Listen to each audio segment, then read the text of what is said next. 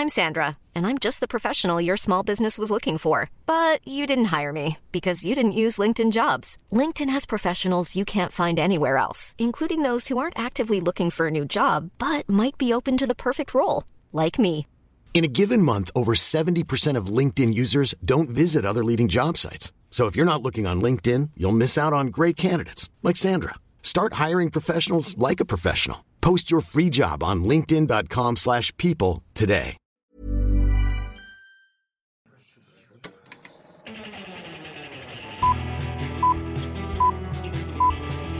Saca el fanboy que tienes dentro. No tengas miedo de enojarte. Esto es el Club de los Amargados. Y como esperaron toda una semana para saber la épica, la épica conclusión del drama. La del- épica conclusión, porque ahora todo tiene que ser épica Eh, ¡Ah! ¡Sí es conclusión. cierto! Se me quedó en la cabeza.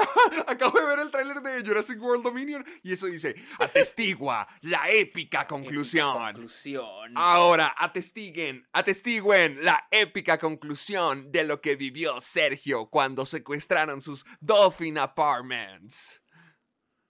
Ok, para empezar, no son los Dolphin Ya sé, Apartments. sí, tu comentario. Otro prueba de que los medios a veces nomás dan la información como para. Da contexto, da, parecer- da contexto, ¿qué ocurrió? Ok.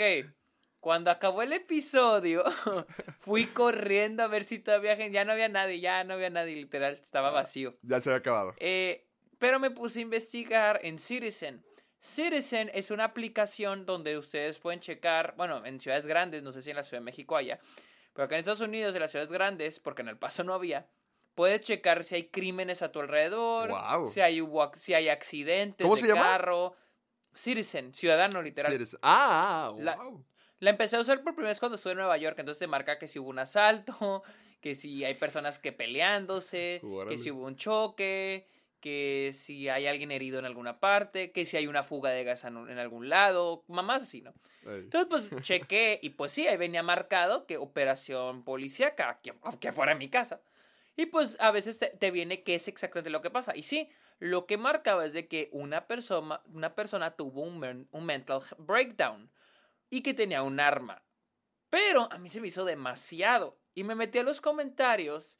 Y ojo, esto es lo que dijo alguien en los comentarios. No es oficial, no. O sea, así que supuestamente alguien en los, co- en los comentarios dijo que tenía un amigo que vivía en los, en los departamentos de fre- enfrente. Siempre tiene que haber uno. míos.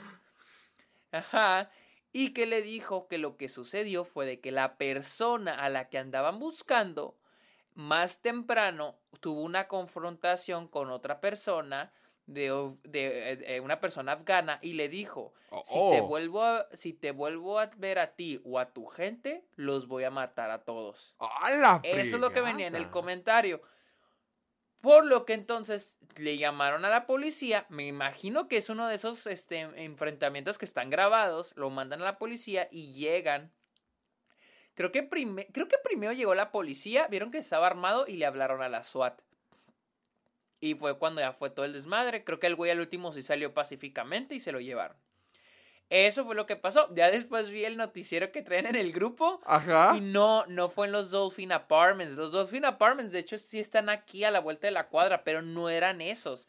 O sea, los Dolphin Apartments, hay una, en el video sale una señora, una como una reportera. Ey. Los Dolphin Apartments son los que están atrás de ella, pero no fueron ahí. O sea, ya yo creo que por decir, ay, sí fueron los que están atrás de mí, pero no fueron ahí. La regó. Fueron unos que se llaman, ajá, son unos que se llaman Spanish Trail. Trail. Trail es otra cosa. Spanish Trail, como camino español. Y están enseguidita, pero no fue en los Dolphins, fue en los Spanish Trail. O sea, y- y, eh, o sea, ya cuando, cuando las, cuando, ya creo que es como la segunda o tercera vez que como que algo pasa a mi alrededor y cuando lo veo en los medios me doy cuenta de que está mala información. O sea, digo, ¿cuántas veces no vemos en los medios de que medios oficiales, porque esto creo era Univisión o Telemundo, creo que era Oh, Univisión. O sea, que sean medios oficiales y lo que te dan la información mal, pero tú no te das cuenta que están mal. Pero obviamente tú que, te, que, que vives ahí, o sea, dices, güey, eh, no fue ahí, no pasó así, o sea... ¿Cuál fue la primera que, que viste que estaba mal? No, pues fue esa, fue la única que vi, pues que dio los departamentos, que dio el nombre de los departamentos mal, no eran esos, eran los de Spanish Trail. O sea, yo estaba ahí, o sea, yo, yo lo vi, güey. Tú vives ahí. ojos, Yo vi, a yo vi a los oficiales, no vivo en esos, no vivo en esos. Sí, no, no, o sea, pero vi- vives por ahí. O sea, a- a este punto ya, ya, o sea, ya es muy fácil ver dónde vivo. O sea, si ya sabes dónde están los Dolphins, ya sabes dónde que están en un lado los, los Spanish Trail, ya es muy fácil averiguar en cuáles vivo. Eh, no me importa, la neta, o sea, si un día le caen, nomás toquen la la, puerta y nomás toquen la puerta y digan, soy del Club de los Amargados y yo les doy hasta una tacita de agua. ¡Ah! no, porque esa es mía. Ah, ah, Recuerden, gente, marquen estas palabras.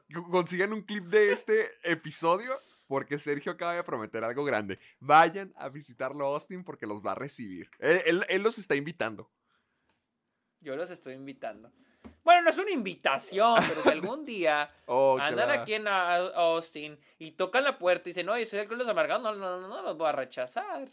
o sea, no digo que se vean, bien bañ- se vean bañados ya con eso. Oh, es- a- Así eh, fueron las últimas palabras que Sergio va a decir antes de que alguien le haga lo mismo que, que el tipo que estaba amenazando a la gente. Sí, no, no, no, no, no. No, y aparte por aquí hay mucha gente como de Medio Oriente. Aquí en, este, en los depas donde vivo y he vis- vi- he visto gente así como de Medio Oriente por aquí. Entonces, pues no dudo que haya ocurrido eso. pero no, pero no sé, pero no sé la verdad. Ay, sí, no. entonces ya se llevaron al tipo, ya se acabó todo el show, ya no vive ahí.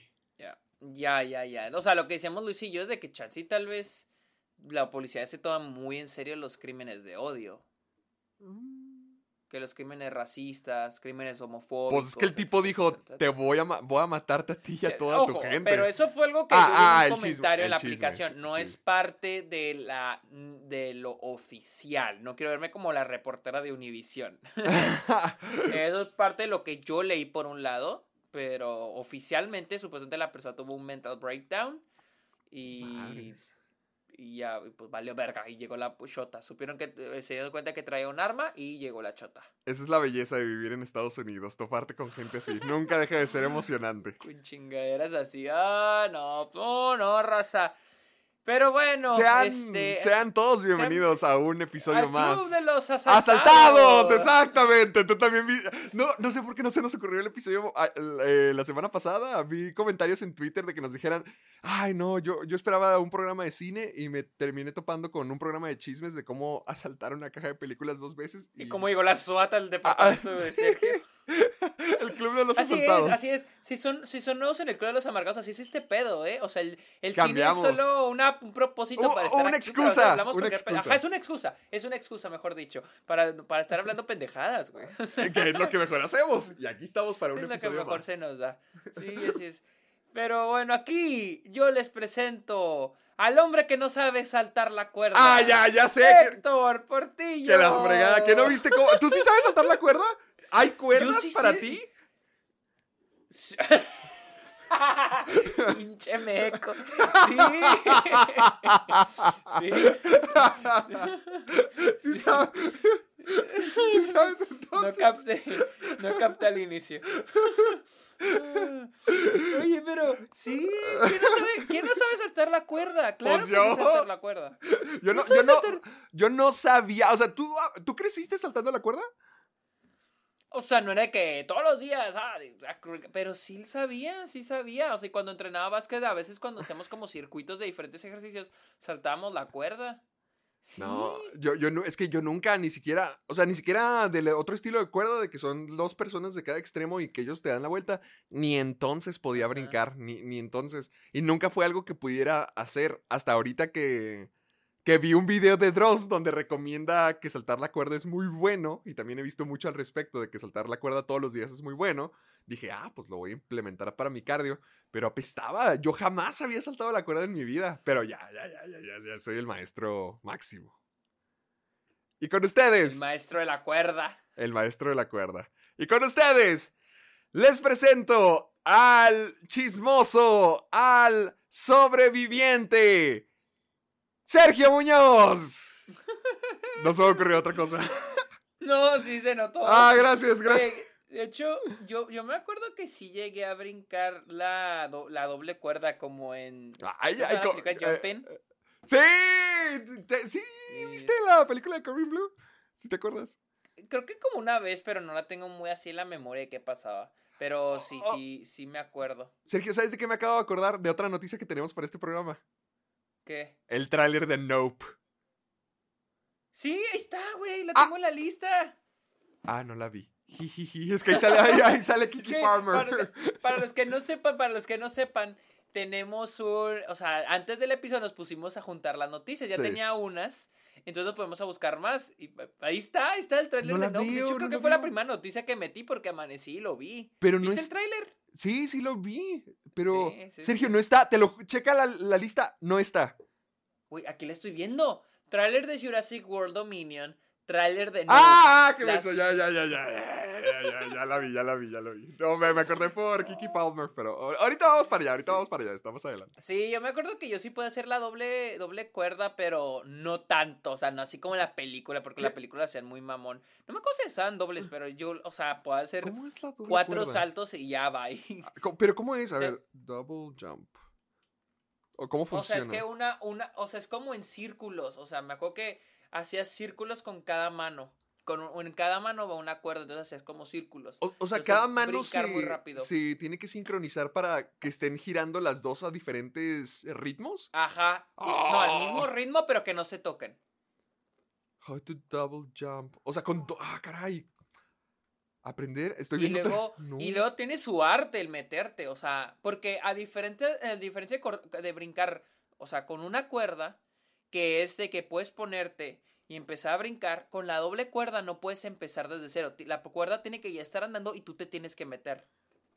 Que la fregada, ¿no? Sí, tiene su, tiene su chiste esa madre. Me acuerdo que en primaria lo, pues cuando se puso en moda jumping hacíamos mucho el doble cuerda. En, primaria, pues. Ajá. Ya, ya después, después ya no, ya no, pero sí me acuerdo que en primaria sí, sí lo hacíamos. A la Pero, o sea, está muy cabrón porque primero, pues las personas que le están dando la cuerda sí tienen que darle bien.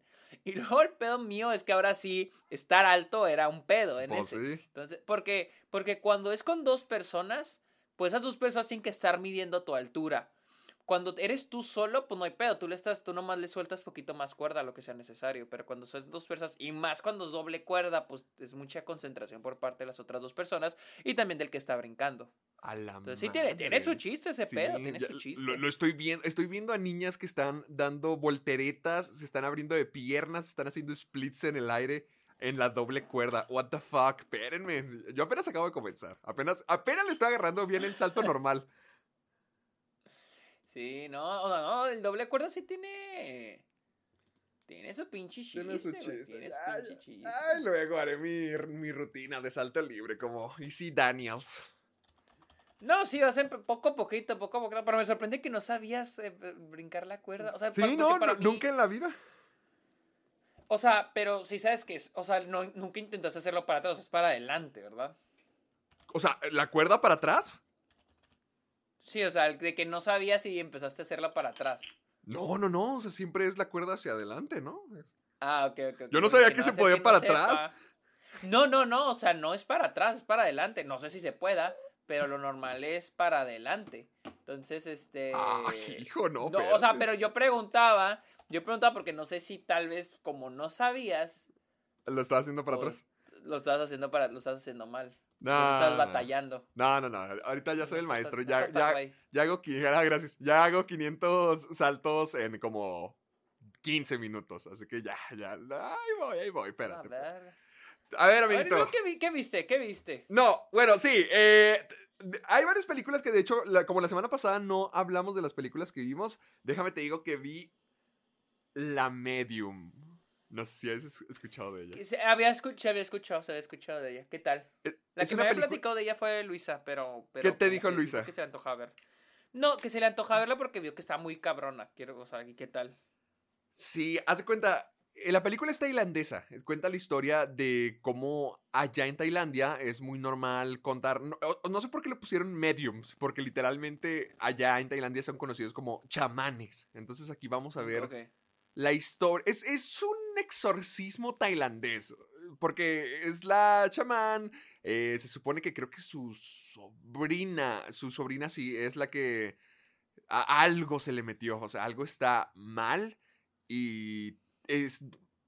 Todo está filmado como si fuera un mockumentary, pero obviamente pues no de comedia, es un fake documentary donde vemos Mm, la historia de, bueno, la cultura de los chamanes, cómo funcionan en Tailandia, cómo son respetados como estas figuras máximas de, de deidad y, y ahora que su sobrina está eh, pues con el chamuco adentro, quieren poder sacárselo, pero es que no saben qué es lo que está pasando y la verdad es que es algo muy poderoso. Se supone que, porque, eh, ok, lo padre de esta película es que habla de las creencias que nosotros tenemos en nuestras deidades y qué tan confiables son. Porque, por ejemplo, imagínate eh, un momento, Sergio, así de que tú has sido, eh, por decir, católico toda tu vida y has venerado a Dios, a Jesús toda, toda, toda tu vida, pero ¿qué te dice que es alguien bueno? O sea, ¿por qué crees tú que Jesús, que Dios Sí, sí. puede Es ser bueno. algo positivo? Ajá, ¿qué tal si, qué tal si en su lugar tu gran creencia con lo que te inculcaron a creer es algo malo? O sea, no te consta, tú, no, no nomás porque sea tu Dios ya significa que tú lo conoces y que sabes todo de él, no. O sea, a- a- en esta película vamos a cuestionar eso, cómo nuestras creencias a veces pueden estar mal guiadas y a lo mejor le estamos venerando a cosas que, que no deberíamos ni siquiera meternos con ellos, que son muy peligrosos. Órale. Y si te soy franco, mira, a, una, a algunas personas no les gustó la película. Vi muchos comentarios que, que decían de que no, está chafísima, chalalalala. Eh, eh, al final de la película toda la sala estaba en silencio, así como que shock. Que, de- pero Órale, en el cine. Sí, la vi en el cine. Órale, ok. Eh, y, y te digo, toda la, toda la audiencia estaba como que, "M- madre mía, ¿qué acaba de pasar? A mí me gustó mucho. Yo siento que es uno de esos casos donde el marketing es lo que friega la película, porque aquí también en México está siendo Mm, marketeada ok. como la película más aterradora en... Pues es que de hecho creo que yo vi, yo vi, yo he oído más hablar de esa película en ¿Allá? Latinoamérica que en Ah, Estados Unidos. No ah. nada de... de hecho creo que Luisa también lo, vio como por Facebook o no sé por dónde. Sí, la verdad es que yo no llegué a escuchar de ella más que en un par de comentarios, pero ya luego me enteré de que sí está siendo así marketeada como la mayor experiencia de terror de la vida. Y a lo mejor a mucha gente no le gusta porque, haz de cuenta, todo el, todo el comienzo, toda la primera mitad es el tease, o sea, cómo va todo fluyendo, ves el lado de documental, es un poquito más hablar, un poquito más de información, todo más lento pero misterioso y siniestro a la vez. Y ya la otra mitad es cuando todo se va a la fregada. Y, ah, Sergio, si ves esta película, en- tienes que verla en el cine, porque yo al verla en el cine, sí cerré los ojos un par de veces. O sea, no hay película de terror que a mí me haga cerrar los ojos. Yo estoy siempre fascinado viendo Midsommar, La Bruja, lo que tú quieras. Y es como que, mmm, delicioso. Pero aquí sí hubo unos cuantos momentos que dije, no, vete la fregada. Yo- Y, y así tenía que apartar la vista un- un momento. A mí me gustó mucho. A mí sí me dejó ese gusanito de impacto y, e incluso de que no te explica todo. O sea, la película también está con la información un poquito medias porque es un poco interpretativa para que tú mismo te vayas dando cuenta. Pero al final del día sí sentí como si estuviera viendo una versión moderna de La Bruja de Blair. Siento que es el mismo, el, el mismo tono, porque toda la película es como documental, es- parece found footage, y, al mismo tiempo es muy sutil, muy reservada, no... Sí te muestran cosas muy feas, muy, muy, muy feas, pero no, no siempre, y es una quemazón muy lenta. Entonces, toda la película yo sentía que estaba viendo como la bruja de Blair de mi generación. Así que a mí sí me gustó mucho. Quisiera que la, que la vieras a ver qué te parece.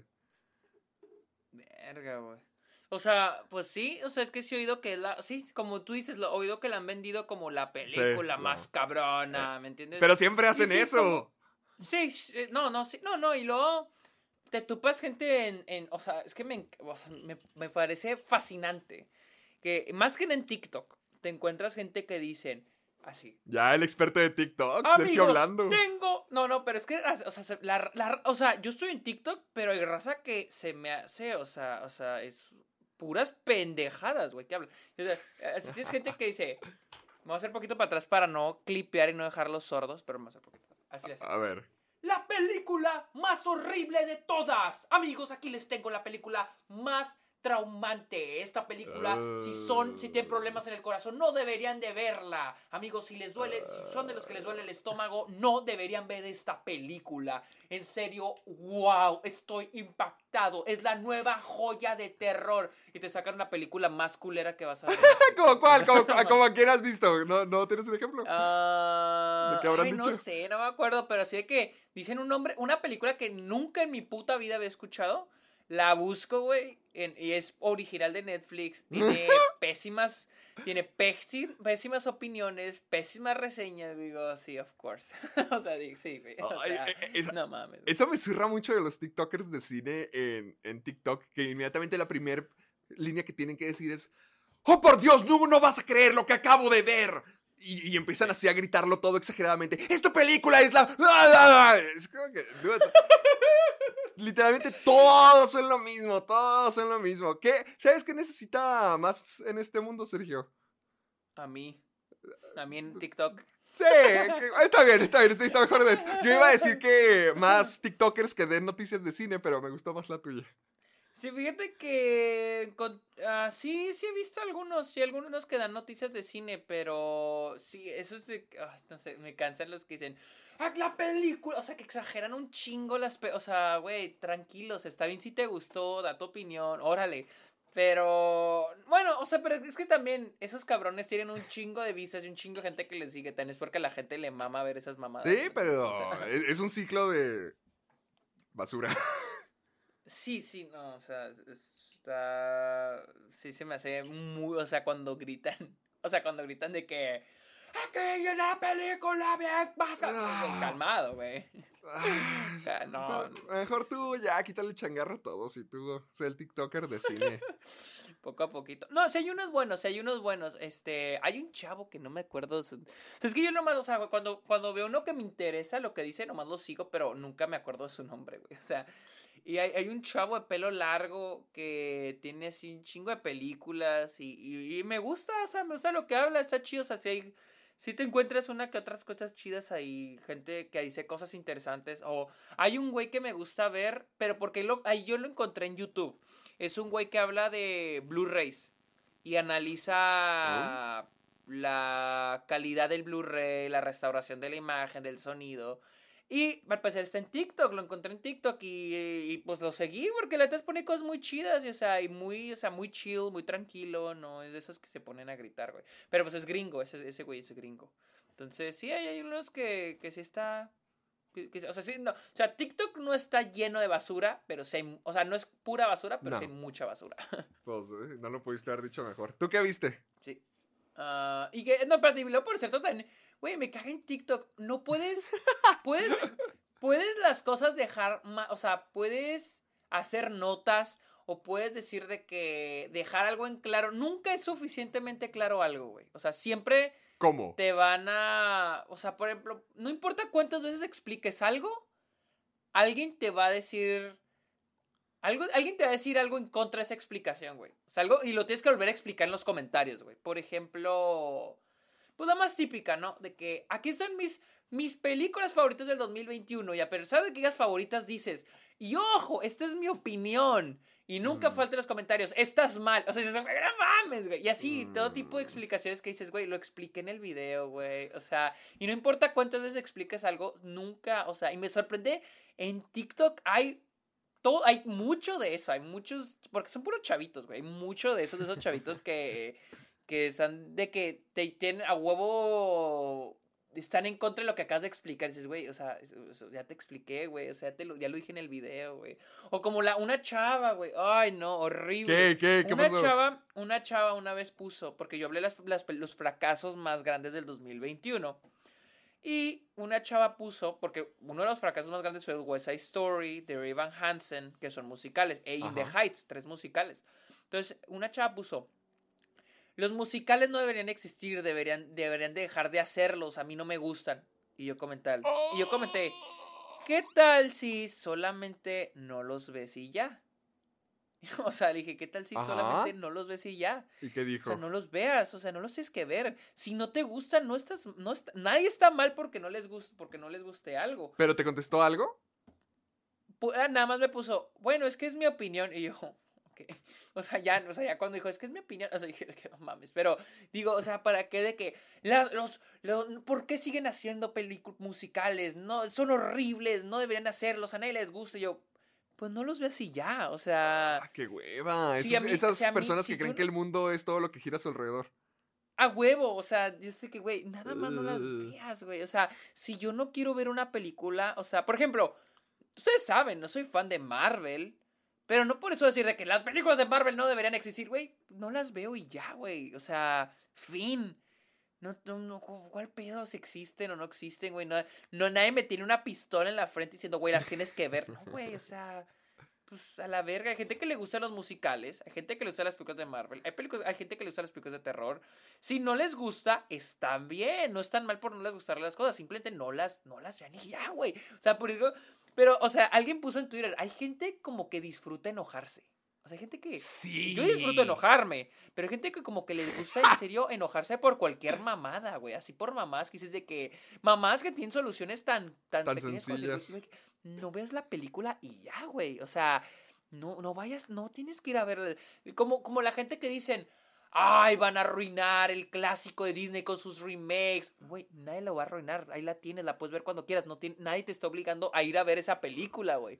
Ay, van a arruinar al personaje, güey. Nadie te está obligando a ir a ver la película, güey. O sea, E- Es que siento que al quejarse como que la gente se cree muy importante, como de que... ah, Sí, a huevo, A, a mí no, a mí no me gusta, yo soy más intelectual, esta es una porquería. Y ya se van al extremo de decir, no, así debería ser la vida para todos. O a no- huevo. y no- lo usan el sobrevalorado. ¡Ah! ¡Ah! La clásica, la clásica La sobrevalorada. clásica y clásica, la vieja confiable, está sobrevalorado. Exacto. Que para mí es lo mismo, es decir que algo es sobrevalorado, es poner tu opinión sobre la de los demás. Como si digo, "Ah, Marvel está sobrevalorado, güey, ¿por qué? O sea, "Ay, porque hace muchos millones de dólares en taquilla y no debería, güey. Pues si a la gente le gusta ver Marvel, está bien. Avatar está sobrevalorado, güey. Si la gente fue a ver Avatar y es la película, pues porque la gente disfrutó ir a verla al cine. La La Land Le- es una película sobrevalorada porque La La Land está sobrevalorada porque le porque están, este, tiene 14 premiando mucho, güey. nominaciones al O Oscar. sea, pues, que si le están premiando Ah, ¿cuál bueno, pedo, sí. güey. O sea, ¿me entiendes? O sea, si no te gusta, estás en tu derecho de que no te guste. Pero así sobrevalorado es, es simplemente como poner. Uno es no tener argumentos de por qué no te gustó o de por qué crees que es mala. Y dos, creo que es nada más, eh, o sea, es mucho egocentrismo el decir de que, ay, sí, mi opinión vale más que la de todos los Ándale. demás. Siento O como que se sienten ay, no. atacados cuando ah, pasan cosas así que definen otra cosa. Por ejemplo, La La Land o, o los musicales, chala la la la. Dicen. Ay, se me fue el pedo. se me fue lo que te iba a decir. se me fue la onda. No, no, no. eh, Ay, se me fue. ¿Qué es lo que acabas de decir? Edita esta parte. Sí, o sea, que siento que la gente busca mucha validación. Quieren que validen su opinión. Güey, o sea, o sea... pues, Ándale, como que lo no, sienten tú como ataque directo, como que cuestionan sus creencias o, o lo que les gusta y inmediatamente tienen que hacerlo general para todo el mundo, decir, no, no es Sí, cierto. Exacto.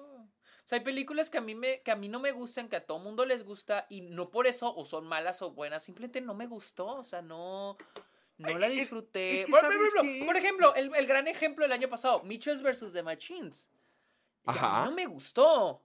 Y no por eso decir es una película sobrevalorada. Porque a todo mundo le gusta, pero no es tan buena. O sea, no, güey, o sea, si la gente la disfrutó, es más, si a la gente le disfrutó, qué buenos. O sea, los envidio que ustedes la disfrutaran más que yo. Envidio que a ustedes les gustara. Mí que más quisiera que a mí me gustaran todas las películas, pero no es, no, pues no, no, no tiene. Además que hueva que a todos nos tenga que gustar lo mismo. Es que, ¿sabes qué? Es, es la...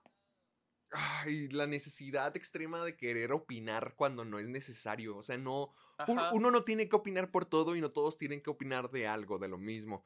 Siento, siento que siento que por culpa de TikTok, YouTube, o sea, todas las redes sociales, como que la gente ya ha tenido una plataforma para poder encontrar su voz. Y ahora que se sienten escuchados, ahora que ya todo el mundo se siente escuchado y ya no nomás las estrellas de la televisión, del cine, ya todos tienen una oportunidad, todos creen que ya tienen el derecho de opinar. De todo, de todo, incluyéndonos a nosotros. Por ejemplo, al menos quiero creer que, por ejemplo, tú y yo nos esforzamos, tú y yo, alguien más, Gaby Mesa, quien, quien, quienes tú quieras, nos esforzamos por dar algo con argumentos y al menos dar como que nuestra perspectiva y nuestra experiencia, pero gente que no se dedica a esto, gente que solamente está en internet, muchas veces es como que, nah, esta es mi opinión y se la voy a compartir a todos y todo el mundo tiene que escuchar mi opinión. Siento que eh, ya tenemos así como que una saturación de opiniones. Pero yo no, yo no, yo no siento que esté mal dar la opinión. O sea, yo siento que todo el mundo tiene derecho a expresarse. Pero no, no me gusta cuando es mi opinión sobre las de los demás. Sí. O sea, o sea, cada quien tiene su opinión y cada quien tiene, tiene un respaldo. O sea, para mí, porque eso sí, las opiniones no tienen, no pienso que las opiniones tengan el mismo valor. Si yo Mm. voy, si a mí me duele el estómago, la opinión de mi mamá no va a ser la misma que la de un médico. Por mucho que quiera mi mamá, pero mi mamá Sí. no está preparada para decirme si me duele el estómago. Por lo mismo, o sea, si yo, eh, tengo una pregunta de música, no es lo mismo que yo se lo pregunte a un profesor de música a alguien que no tiene experiencia, su experiencia es nomás escuchar canciones. Entonces, es lo mismo con el cine, o sea, tienes que ver a quién estás escuchando, por qué, por valido la opinión de esta persona, qué es lo que sabe, o sea, entonces, y el creer de que, no, estás mal por esto, o, esta, o, o- o mi opinión es superior que la tuya, o esto está sobrevalorado, o, to- o, la misma idea de sobrevalorado, porque es tú contra los demás, todos los demás están mal, yo estoy bien, o sea, eso ya es como que, güey, no mames, güey, es- no es- mames. es que, ¿sabes? Pienso un poquito como lo que decía Bo Burnham en Inside, de que es necesario que todos digamos toda nuestra opinión de todas las cosas en todo momento. Siento que, Sí. te- eh, eh, eh, o sea, es algo que te termina saturando y hasta te termina enojando. Ya entras Sí. a redes sociales y sales con mal humor. No, sí, y más cuando se trata del cine, porque a diferencia de otros Mm. tipos de artes, Este es muy subjetivo. cine- No, no, no por eso. Todo el arte es subjetivo, pero siento que expres- la gente que se dice llamar de que "Ay, soy un experto en cine y soy cinéfilo y la chingada. O sea, mucha de esa gente en realidad no lo es. Pero, pero la gente que. Pero siento que ocurre mucho con el cine. Porque desde pequeños este, tenemos el contacto con el cine como una forma de entretenimiento. No como apreciación del arte, sino como una forma de entretenimiento. Ya lo he dicho yo antes. Yo no, yo, yo no crecí con pinches. con Fellini o con Kurosawa o con Tar- Tarkovsky. Yo crecí con Toy Story. O sea, yo crecí con Spider-Man, ¿no? Y con el tiempo he aprendido a la, apreciación del arte, apreciación del cine. Pero me ha llevado muchos años de ver películas y estudiarlo y etcétera, etcétera, etcétera. Pero, este, siento que toda la gente cree que en el aspecto del cine todos tienen una opinión porque pues todos tenemos contacto con el cine en una forma de entretenimiento. Por Sí. eso toda esta de, de, creer, ahora también esta idea de que, de que todo lo que tenemos, todo lo que vemos es arte. O sea, todos queremos creer que es arte. Todo lo quieren, la otra vez puse un, un, un tuit donde puse que ahora las películas, los blockbusters, por ejemplo, que ahora dicen que The Batman es como el cine de Fincher, es como Zodiac, es como Seven, que Eternals, Eternals es como el cine de este de Malik, de Terrence Oh, Malick, que la chingada. O Joker es como Martin Scorsese, o sea, es como, ay, se parece a este a este cine que ya sabemos que es arte para buscar validación de que también este, este Sí. cine es cuando tenemos el- las películas de Tim Burton de Batman, las de Nolan, las de Sam Raimi, ellos no estaban buscando, ah, si nos parecemos al cine de Orson Welles, al cine de Hitchcock. No, ellos nomás hicieron sus películas. O sea, no necesitas imitar lo que ya es arte o lo que ya es considerado arte para buscar validación. O sea, respetamos a Burton, respetamos a Nolan, respetamos a Raimi, a Raimi porque ellos intentaron ser su propia cosa. No intentaron ser, ah, miren, somos arte porque nos parecemos a esto de acá que ya es validado como arte. Lo cual se me hace terrible, o sea, se me hace como que, güey, o sea, entonces nomás no, no se está, no está haciendo, el género no está haciendo su propia cosa. Quiere imitar otras cosas solo porque seguramente la gente dice, ah, es que eso es arte. Y toda también la audiencia dice de que, ah, sí, es que The Batman se parece a David, al, al cine de David Fincher. O Eternal se parece al cine de Terrence Malick. Estoy a punto de ver una película que es arte. Es diferente a las otras películas de superhéroes. O sea, no, güey. O sea, se me hace una mamada eso, güey. O sea, cuando las películas en serio se quieren... eh, Eso, tomarse en serio a sí mismas. Cuando, pues no, no, no es necesario, sean su propia cosa. Nolan no tuvo que hacer una imitación. Sí, alguien me puso, es que eh, eh, Nolan se inspiró en Hit, pero no es lo mismo estar diciendo de que, güey, o sea, sí, tengo. Todos tienen inspiraciones, todos los directores tienen ins- inspiraciones. Ah, pero a, de- a estar gritando a los, a los siete mares. ¿A los siete mares? ¿Sí ¿Son siete mares? Sí, A sí, los son siete, mar- son a- siete. A, los siete, a los cuatro vientos, a los siete mares. Decir, güey, mira, somos como este director, somos como este autor, miren, miren, somos más serios. O sea, esta idea de que ahora todo tiene que ser más serio y más, más oscuro para con ser considerado arte. O sea, es una, se me hace una estupidez, güey. O sea, se me- no sé, se me hace una estupidez. Y, y, y más que la otra es Vi Meteoro. ¡Uh! Vi- ¿Qué tal? Vi Meteoro, vi Meteoro en el cine y la verdad te voy a decir algo, sí me gustó. Es una muy ¿La buena viste en el cine? ¿La volvieron a pasar? La pasé en el cine, la pasaron en el cine. Y la verdad, wow. Y aprecio mucho porque es una película que tiene un mensaje que es sobre el capitalismo, sobre cómo las personas hacen dinero de lo que tú amas. Me encantó el mensaje, está muy bien puesto. Es una película muy, buen- muy bien escrita, la verdad siento que es una película muy bien escrita. Y que igual tiene muy buenos toques de comedia. La película es muy exagerada. Es un anime real. Sí. Ah, exactamente, es muy colorida, no trata de ser obscura, no sus momentos serios están bien establecidos, sus momentos comédicos están muy bien, o sea, es un balance de tonos muy bien hechos, o sea, eh, eh, no, intenta hacer su propia cosa, no intenta copiar a nadie más, y es lo que me gustó mucho de Meteoro, o sea, ¿cuántas películas así hemos tenido en los últimos años? Que digan, güey, solo quiero ser mi propia cosa Quiero pasármela bien. quiero pasármela bien, quiero ser mi propia cosa. Digan lo que quieran los visuales. Entiendo que hay gente que no le gusta lo visual de Meteoro. Digan lo que quieran, pero no pueden decir que no es una película que se sienta fresca, que se sienta única, que se sienta Eso sí. que es su propia cosa. Y la verdad, lo hace muy bien. Y pues sí, o sea, siento que ahora todo es, ay, tiene que ser serio. Todo tiene que ser serio para validar que lo que veo es arte. ¿Me entiendes? Que todo lo que veo es bueno. La idea de que el, eh, Marvel es cinema.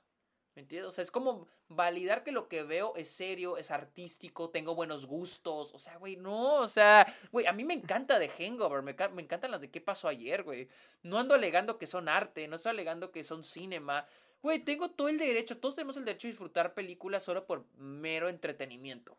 Siento que ya, güey, está un poquito parecido, por ejemplo, con lo de Zack Snyder. Siento que hay muchos fanáticos que dicen, no, esa es la visión definitiva de estos personajes, pero solamente porque era seria y oscura y gritty. Y cuando no, o sea, no tiene que ser eso, no, no por ser serio, no por ser de clase o que se esté tomando a sí mismo muy, muy en serio, como ahorita tú decías, no, no lo hace mejor que lo demás. Exacto, exacto. ¿Cómo llegamos aquí? No, pues, ah, así es el club de los amargados. Ah, bueno. ¿Cómo cuánto llevamos? Por ya ni me cierto, fijado. Como 40 Llevamos minutos. más de llevamos casi mío. 40 minutos. Por cierto, vi Nightmare Alley. Vi Nightmare Ah, ah, Alley. oh, espera, espera, espera. Bueno, no te creas, sí, mejor tú dime. Yo iba a buscar tu calificación acá. No, no ¿No, te gustó? gustó. ¿No te gustó? ¿Que no No me te- gustó, no le, me le diste tres estrellas y le pusiste una carita. Ah, aprecio el trabajo eh, técnico. Siento que tiene muy buen diseño de producción, de vestuario. No tengo como que sentimientos encontrados con la fotografía, como que hay momentos donde me gusta mucho y momentos donde no me gusta nada. Pero en sí no me gustó, no siento que no hay una dirección establecida. Nunca entendí qué quería el personaje, cuáles eran sus motivaciones, qué era lo que buscaba, cuáles eran sus obstáculos. Nunca entendía qué, qué era lo que qué era lo que buscaba el personaje. No sé si lo que hacía lo hacía por dinero o por si en serio le inter- por si en serio le interesaba lo que hacía. Nunca lo entendí. También este am, la primera mitad siento o sí comprendo que es Guillermo del Toro diciéndonos, hey, el monstruo más horrible todos es el ser humano. Sí. Vemos cómo el ser humano llega a- a- a abusar emocionalmente de las personas, a aprovecharse los sentimientos de, sentimientos de la gente, a maltratar físicamente a otros seres humanos por mero entretenimiento y generar dinero. sí. O sea, entiendo, lo comprendo y lo vamos viendo durante la primera mitad, el personaje William Dafoe, el personaje Tony Collette, o sea, lo, lo vamos viendo. Pero es como que queriéndome presentar diferentes plots que no llevan a ningún lado más que a presentar el mensaje de la película. Y luego llega el, el para mí, el pecado más grande de la película, A que es el elipsis de la mitad. que es del dos años después. Ah, ok, ok. ¿No te gustó el No, time no, skip? detes- detesto eso cuando, y más cuando se trata de películas. Y más cuando se trata de un brinco muy cabrón, porque ese es un brinco muy cabrón, no porque Sí. sean dos años, sino porque cuando llegas a la, a la segunda mitad, ya el personaje evolucionó. El personaje ya no es el mismo de la primera mitad. El personaje ya es exitoso, el personaje ya le va bien, ya es rico, ya tiene dinero, ya tiene un nombre. Entonces digo, güey, pues me hubiera gustado ver ese desarrollo, cómo llegó ahí, eso me hubiera gustado ver de la película. No, brincamos a todo eso. Y, ay, no, no, no, no, no me gustó. También creo que tiene la. ¿Cómo se llama? Lo del Chavo del 8. La... ¿Qué? ¿Qué? ¿Qué? ¿Cómo? Chiripiorca. El síndrome. El Ah. síndrome del Chavo del 8. ¿Cuál? Siento que todos los personajes alrededor del protagonista son muchísimo más interesantes Ah, que el protagonista. ese, así Toni se le conoce Collette, como el síndrome del, del chavo del 8. Sí, ya lo había mencionado antes. Sí, es el que- Chavo del 8, o sea, que el protagonista es el menos interesante.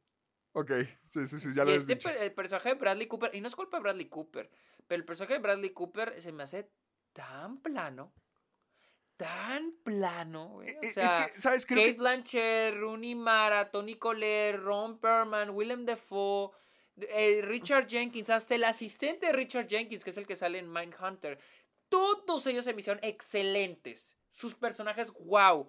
Pero el protagonista, que es el que mueve, porque Sí. ni siquiera fue como West Side Story, donde también los protagonistas de plano no me gustaron. Pero al menos como que Steven Spielberg se dio cuenta de ese problema y se enfocó ya más en los, en los secundarios. En esta no, o sea... Y ah, siento que era como que todo a través del protagonista. Los otros personajes a través de los ojos de- los- del protagonista y no... Sí, yo, yo No también se- sentí lo mismo de que todos los demás estaban muy poco desarrollados a comparación. Y es que sí me gusta Bradley Cooper. eh, Siento que actúa muy bien. Y sobre Sí, todo, actúa bien.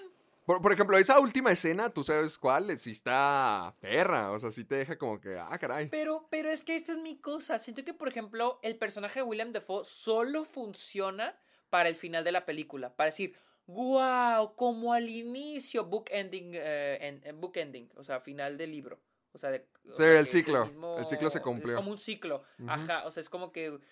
O sea, porque al final el personaje de William Defoe no sirvió para nada más más que eso.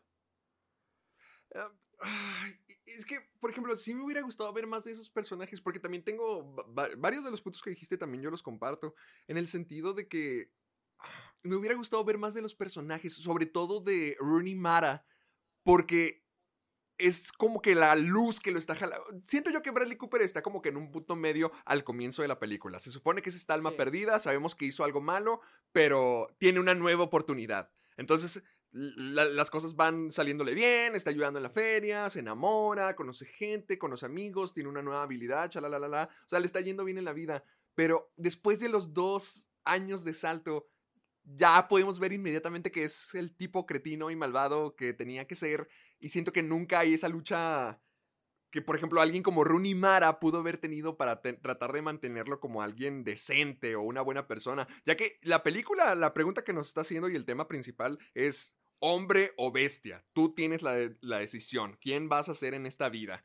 Y Sí. Bradley Cooper como que ya tenía la decisión tomada desde el principio de la película, como que nunca hay espacio para que digas, ah, a lo mejor no hace las cosas malas, a lo mejor sí se va por el buen camino, a lo mejor el amor triunfa, chalalala. No, sí. Pero es que como, como nunca vi esa transformación del personaje, uno, nunca vi esa evolución de personaje, la verdad. O sea, nos lo quieren meter como cu- cuando ya es que se escapa el- el güey que tiene William Defoe y luego Bradley Cooper como Ah, que lo, trata, lo, trata bien. O sea, Sí. ese es el único punto donde digo, ay, bueno", pero en realidad nunca... Nunca vi como que en serio fuera una... Siempre se me hizo el mismo personaje. E- Y el Exacto. personaje de Rooney Mara me gustó más a la primera mitad. El segundo, la segunda mitad se me hizo más como un plot device. Más como para subir los stakes de la película. Pero al principio sí me gustó. O sea, la relación de él, Iban de bien, Bradley iban Cooper y. Rooney Mara me, me iban muy bien. La segunda mitad, hasta sentí que la abandonaron y la traían cuando, la traían cuando era necesaria. O sea, no, no, no me gustó, la verdad. Sí, no, no fui tan fan de la película. Pero aprecio los, los, lo- el trabajo técnico detrás de ella. Bueno, bueno, qué bueno que te gustó eso. Ya, ya, y no más rápido, rápido. Ayer volví a ver Jackass. Creo que aprecié más el trabajo de. O sea, The Danger más la última, el último momento. Ah, el, el giratrón. El, el vomitrón. El ajá. vomitrón, ajá. Creo, creo que lo aprecié mucho más. Siento que como audiencia no es tan disfrutable como las, los finales de las otras películas, pero estando ahí siento que sí está más cabrón que los otros. O sea, la neta, o sea, estar ahí, o sea, ser uno de esos güeyes creo que sí está más cabrón. Lo que sí, muy malas noticias, a Luisa no le gustó. No, ay, no, ¿por Sí. qué? Ah. Nunca, nunca, ella nunca ha visto Jackass, era la primera vez que vio ¿Cre- Jackass. ¿Crees no, que no. Jackass es algo más para hombres? Es que no, no, o sea, Porque- no, porque la otra vez est- est- venimos hablando y Luisa decía que siento que va a ver la cosa más heterosexual del mundo. Y dije, en realidad, o sea, veníamos, eh, un- fuimos a verla a Luisa, un compañero de mi clase y yo. Mi compañero se ha visto las otras y vio esta antes, o sea, era la segunda vez que la veíamos e- él y yo. Y decía que, pues es que no es tan heterosexual, o sea, siento que es más homoerótico. O sea, es más homoerótico. Ok, sí, sí, puedo ver eso. Pero yo sí he visto muchas mujeres que les gusta. Pero. a Lu- pero el, el- lado masculino, el lado de que es- estos güeyes a Luis es lo que como que le cansa, como que le harta. O sea, el, el que se sienta como una gigantesca fraternidad. Ajá, creo que es como que lo que le, como que le cansa. Y eso Mm. que nunca hubo como que un momento problemático o algo sexista o Sí, no. Que no, no, no. Son no, pues nunca cochinos. sucede. Ah, sí, nada más son cochinos, nada más son cochinos, pero nunca llegan a decir algo homo- homofóbico o algo machista, o sea, no, o sea, aunque yo recuerdo al menos en esta película no lo hacen. Entonces, no, simplemente como que le- a Luisa como que le cansan los vatos. Entonces, ella dijo, yo sí sentí como que o la iba a detestar, o sea, no le iba a gustar nada o, la, o le iba a encantar, porque dice Luisa, bueno, voy a darle una oportunidad porque me gusta ver a hombres lastimándose. Entonces, pero pues no, al final. No, nada, o sea, no nada le gustó, nada lo disfrutó. Dijo, fueron contadas las veces que me reí. O sea, yo noté si hubo varias veces donde sí se está cagando de risa. Por ejemplo, cuando Lance, creo, el camarógrafo, se estaba Ah, sí. y vi que se estaba cagando de la risa. Pero de ahí fueron, fue- sí fueron contadas las veces que, que se rió. Fueron más, fueron ¡Qué más chafa! de- fueron más, este, caras como de asco. Sí, es que Jackass, fíjate que vi un ensayo al respecto de Jackass donde decían que si era tonta o muy profunda. Y obviamente pues dices, ¿qué hay de profundo en un programa de tipos que nomás se lastiman, se vomitan, se hacen cosas asquerosas? Pero es que sí es como una fraternidad, ¿sabes? Es como que ese sentimiento. Los tipos están encuerados y se vomitan y se zurran frente a ellos. Y, y es lo más normal. Y siento que es como que e- e- esa hermandad de los hombres, de nuestro lado estúpido de los hombres, que vemos a alguien hacer algo peligroso, algo estúpido, algo que podría acabar con su vida, y nosotros decimos, wow, qué fregón, qué padre.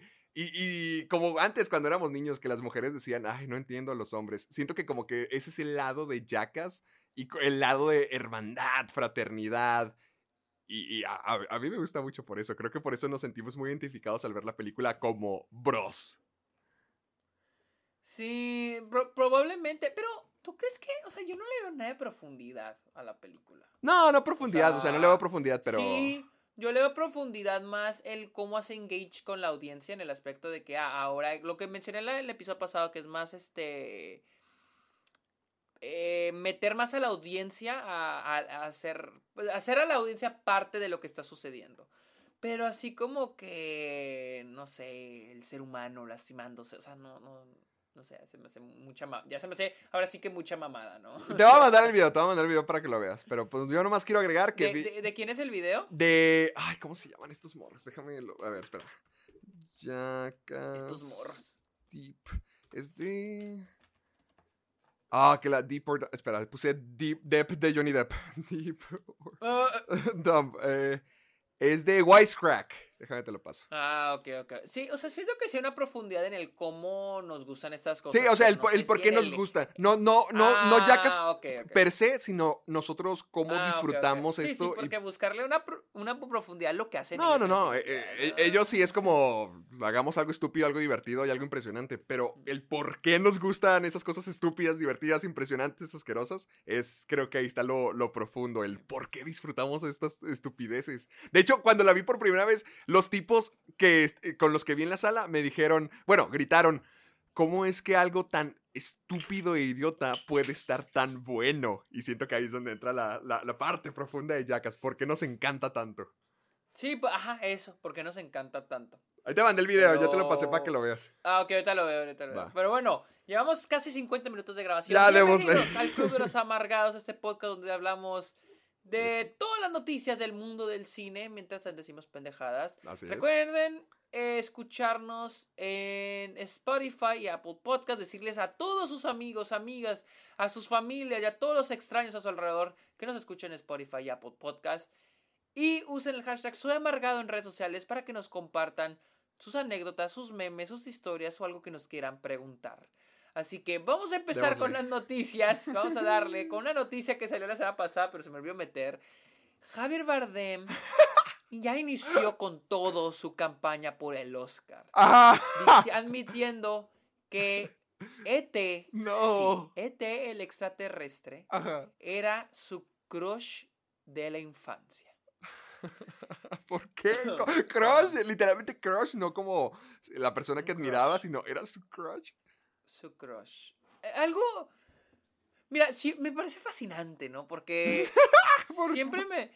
Sin ofender, porque yo sé que tú eres de estas personas que, que se me hace un poco extraño cuando la gente encuentra atractiva o atractivo a, una, a un personaje animado. Ok. ¿Te O sea, ofende? como que se me- No, no, no, no, no, no, para nada, no me ofende, se me hace raro. O sea, se me hace que. ¿Tú nunca, tuvi- ¿nunca tuviste un crush animado? No, nunca. O sea, se me hace. Digo, es una. Es, una- es un dibujo. Sí, pero, por ejemplo, muchas, O sea- ni- muchas niñas al crecer era como que, uff, Danny Phantom, uff, Príncipe Eric. ¿En serio? Ay, no, en serio no había nadie, Mario. chingada. No que, no que yo sepa. Le voy o a preguntar a tu los- mamá, le voy a no, preguntar a tu mamá. Y luego los furros, o sea, los que les gustan. Eh, los- eh, ahí sí, ahí sí, sí, yo, yo, yo no lo Ah, pero tampoco. con este, con Javier Bardem, o sea. ¿Pero qué sí, él los, dijo? los venció a todos. es que está el quote de Variety que dice. eh, Yo estaba enamorado de ET. Dice, recuerdo el día que vi las tres películas seguidas. La, la película la vio tres veces seguidas. Dijo, recuerdo el día vi la película tres veces seguidas. Ah, recordó Bardem a Vogue Británica declarando que su enamoramiento de la infancia era ET. Recuerdo que cuando conocí a Steven Spielberg era un hombre maravilloso. ¡Qué artista! Wow, pues, wow, Qué profundo. wow, qué profundo. Pero nunca explica su amor por ET. Creo que, creo que en Vogue, déjame ver si... A ver. es que... A ver, déjanos. ET. A ver, a ver, a ver, a ver. Está, está muy raro, güey. O sea, es que, este carnal. Vete a checar. ET. Ah, No siempre fue Pen- no siempre fue Penélope Cruz. Javier Bardem revela quién fue su crush en la infancia. Qué horrible comparación. No siempre fue. Penélope. Cruz. A ver, sí, eh, nada más y nada más. que- Sí, recuerdo el día que vi la película tres veces seguidas. Recuerdo cuando conocí a Steven Spielberg. Es un hombre maravilloso, qué artista. Pero no, no. Yo digo que fue cuestión de los medios, ¿no crees que dijeron que ese era el crush de... Sí, porque la sí, le está haciendo. Por- A ver. Porque no encuentro nada que diga, uff, me acuerdo del dedo de me, me encanta. Eh, Yo, Me acuerdo del dedo de yo quería que... Ya sabía dónde quería ese dedo. No dice nada de eso. No mames, sí, no hice nada de eso, bueno. No, fueron los medios. Son pinches medios, güey. Pobre Javier Bardem. Pobre Javier bueno, Bardem, la va a ser se- la conocido como el semana- que amaba a ET. Tocaba pensando en. Sí, güey, pinches medios. Dale. Bueno, la- y hablando de medios, Ajá. la semana pasada les Ah, dijimos sí. que ve el rumor de que Kenobi, Obi-Wan Kenobi, Star Wars, Obi-Wan Kenobi, así se llama la serie, no se llama Sí. Kenobi, se llama Obi-Wan Kenobi de, de Star Wars. Se iba a estrenar, el- se había rumorado que el 4 de mayo. Pues en cuanto acabamos de grabar el episodio, salió el primer póster oficial y se anunció que el 25 de mayo estaría estrenándose Obi-Wan Kenobi en Disney Plus. 25 de mayo. Ahí, les- ahí está. Mm, Ahí está. ok, entonces nomás le erramos por unos cuantos días. Sí, porque hace un pinche mes, güey. Está. Yo estoy, estoy, pues, estoy bien emocionado por ver Kenobi. Sí, sí, me, se me antoja mucho. Ay, ojalá. Yo no. sea, es que a mí me gusta mucho Obi-Wan. A mí sí me gusta mucho Obi-Wan. Pero es que, no sé, no, no, no fui muy fan de Mandalorian. No he oído cosas muy buenas de Boba Oh. Sí. Fett. Entonces, por ahí leí de que, que hoy escuché que, que alguien dijo, oh, órale, con que Star Wars va a ser el CW de Disney. No, tam- ta- tampoco, tampoco. ¿Quién dijo eso? Por ahí vi en Twitter, pero pues no, no me consta, no he visto, exagerados. no he visto Boba Fett. ¿Cómo lloran? ¿A poco está tan, tan culero esta CW? Eh, veces. Eh, Es que en CW. Sí, sí has visto programas de CW. He visto clips y sí se ve bien culero. Es que, haz de cuenta, hay programas de todo. Por ejemplo, ahí están todas las series de superhéroes, de DC Comics, están programas como Supernatural, tienen shows incluso de improvisación, de señores. O sea, ya e- es como que algo muy variado, pero al mismo tiempo es eh, la cadena que lo hace todo juvenil. O sea, que sabes que son para adolescentes, Para la chaviza. para la chaviza, para la chaviza, exactamente. Está bien, está bien, está bien. Mm. Pero eso de compararla con, con Star Wars, nah, se me hace muy, muy exagerado.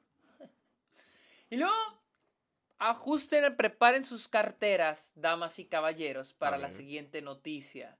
Los derechos de Lord of the Rings, del Señor de los Anillos, están a la venta. Los derechos de ¿Ah? las películas, de, perdón, los derechos de hacer películas y videojuegos están a la venta. Aquí dice la nota de Variety. Hollywood está a punto de entrar en estampida a la Tierra Media. Una variedad de derechos de películas, mercancía, juegos y eventos en vivo del Señor de los Anillos, El Hobbit y otros títulos de J.R.R. Tolkien saldrán a subasta ahora que Soul Science Co.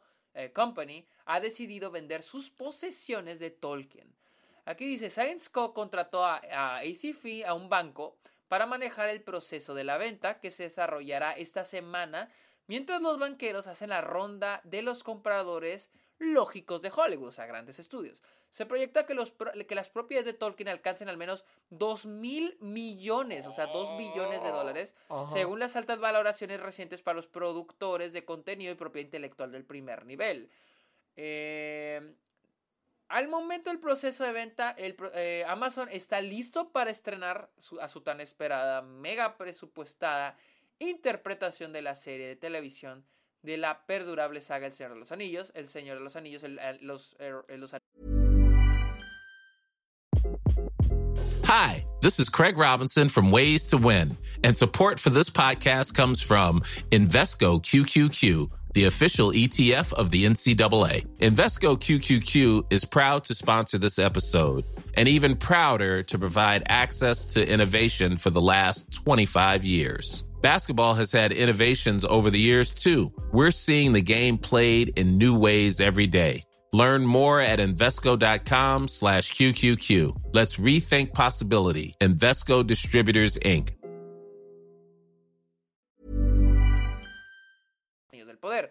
El 2 de septiembre eh, dice las participaciones de Science Co., quienes son los que tienen los derechos de, de generar eh, contenido, ya sea para películas y videojuegos del Señor de los Anillos, abarcan los derechos para explotar las propiedades de Lord, de Lord of the Rings y El Hobbit en películas, videojuegos, comercialización, eventos en vivos y partes, parques temáticos. También incluye derechos de coincidencia. también partes de- del patrimonio de Tolkien.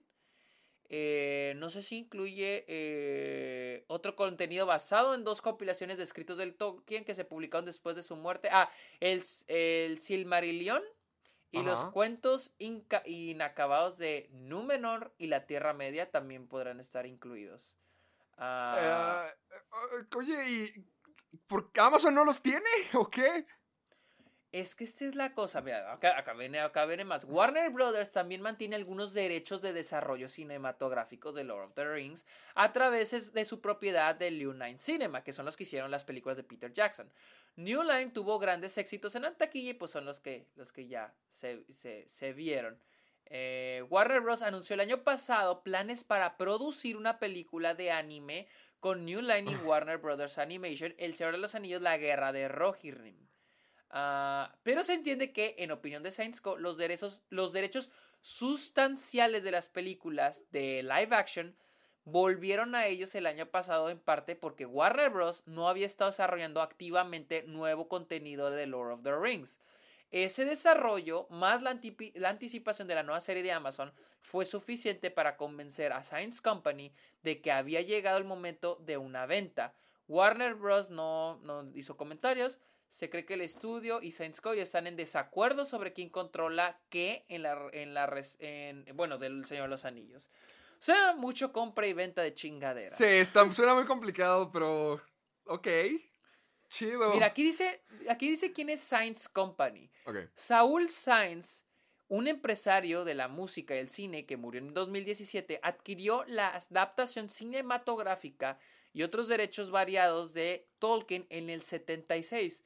Una forma de medios que surgió del acuerdo de Sainz en la década de los 70 fue el derecho de producir una serie de televisión que tenía más de ocho episodios. Esa laguna le permitió a Amazon llegar a un acuerdo directamente con el patrimonio de Tolkien para la serie de Rings of Power en 2017. Mm. O sea, que en los 70s, ok, en los 70s, este vato llamado Saul Sainz compró los de- algunos derechos cinemato- compró los derechos cinematográficos del Señor de los Anillos y llegaron a un acuerdo de hacer una serie en los 70s, güey.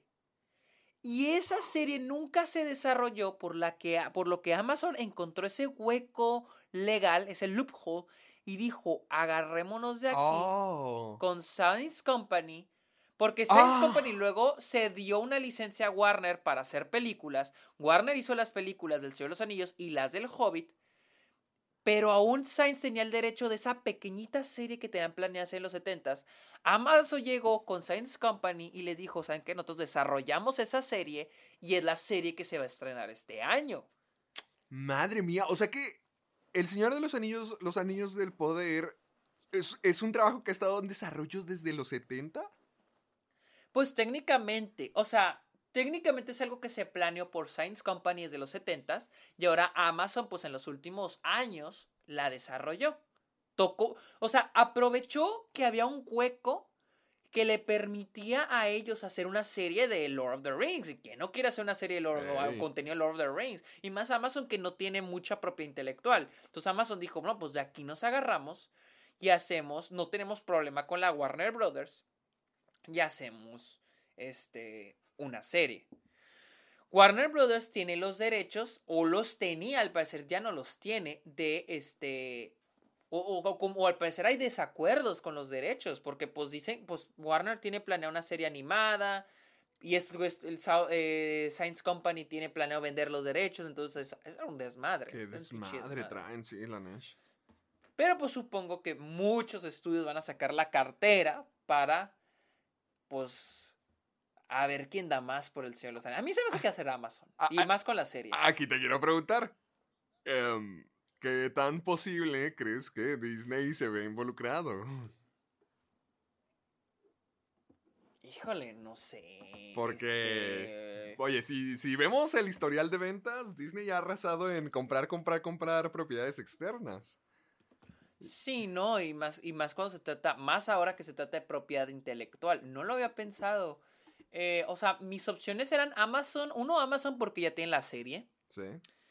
Eh, Warner, porque. Warner, porque pues ya tuvo las películas. Sin embargo, hay- por ahí he escuchado que Warner no tiene muy buena relación con el Estado Tolkien. Y al parecer, con lo que dicen aquí, no tiene una muy buena relación con los dueños también de los derechos. Mm, Entonces, no creo que le quieran dar los derechos de. de- de- Es que es de impresionante. La otra vez estaba leyendo un hilo del desarrollo de videojuegos del Señor de los Anillos. O sea, y el, el desa- y, o sea, la los el Estado Tolkien tiene que aprobar todo. O sea, si tú, si tú pones un tipo de árbol en el videojuego, el Estado Tolkien tiene que aprobar que ese árbol es parte de la Tierra Media, es parte del mundo. O sea, por ahí leí que hasta los tomates, o sea, hasta los tomates, el Estado Tolkien no está de acuerdo en el uso de tomates porque no eran parte, o sea, porque no son parte de la De Tierra la mitología, Media, ajá. porque, ajá, no son parte de la mitología, sino que creo que se presentan en otra era de la mitología del Señor de los Anillos. O sea, a tanto así, güey, tanto así está el pedo. Con, con Warner no hubo tanta bronca, entre comillas, porque Warner no, ten- no, no necesitaba preguntarles. Warner tenía más libertad en ese aspecto. Por eso se dice que la- el Estado Tolkien no ama el trabajo de Lord of the Rings en las películas. El Hobbit lo odian y el Señor de los Anillos no la aman. Ay, no puede ser. Entonces, ¿qué es lo que esperaban? No, pues no sé. Ah, bueno. No, No, no. pues órale, lánzate. Dile a tu papá. Eh, papá, ¿te puedes comprar eh, el Señor de los Anillos? Señor de los Anillos, patrocinado por Refrigeración Lozano. No sé qué vamos a hacer con eso, no tenemos dinero para hacer series o películas, pero aquí las vamos a tener. Haz aire Pero acondicionado. bueno, hablando de plataformas de streaming, la, la- la- la semana pasada anunciamos quiénes son los nominados al Oscar. Y Sí. Héctor quería que agregara esta, que es que Oh, Netflix es el estudio con más nominaciones. Dijiste que con 25.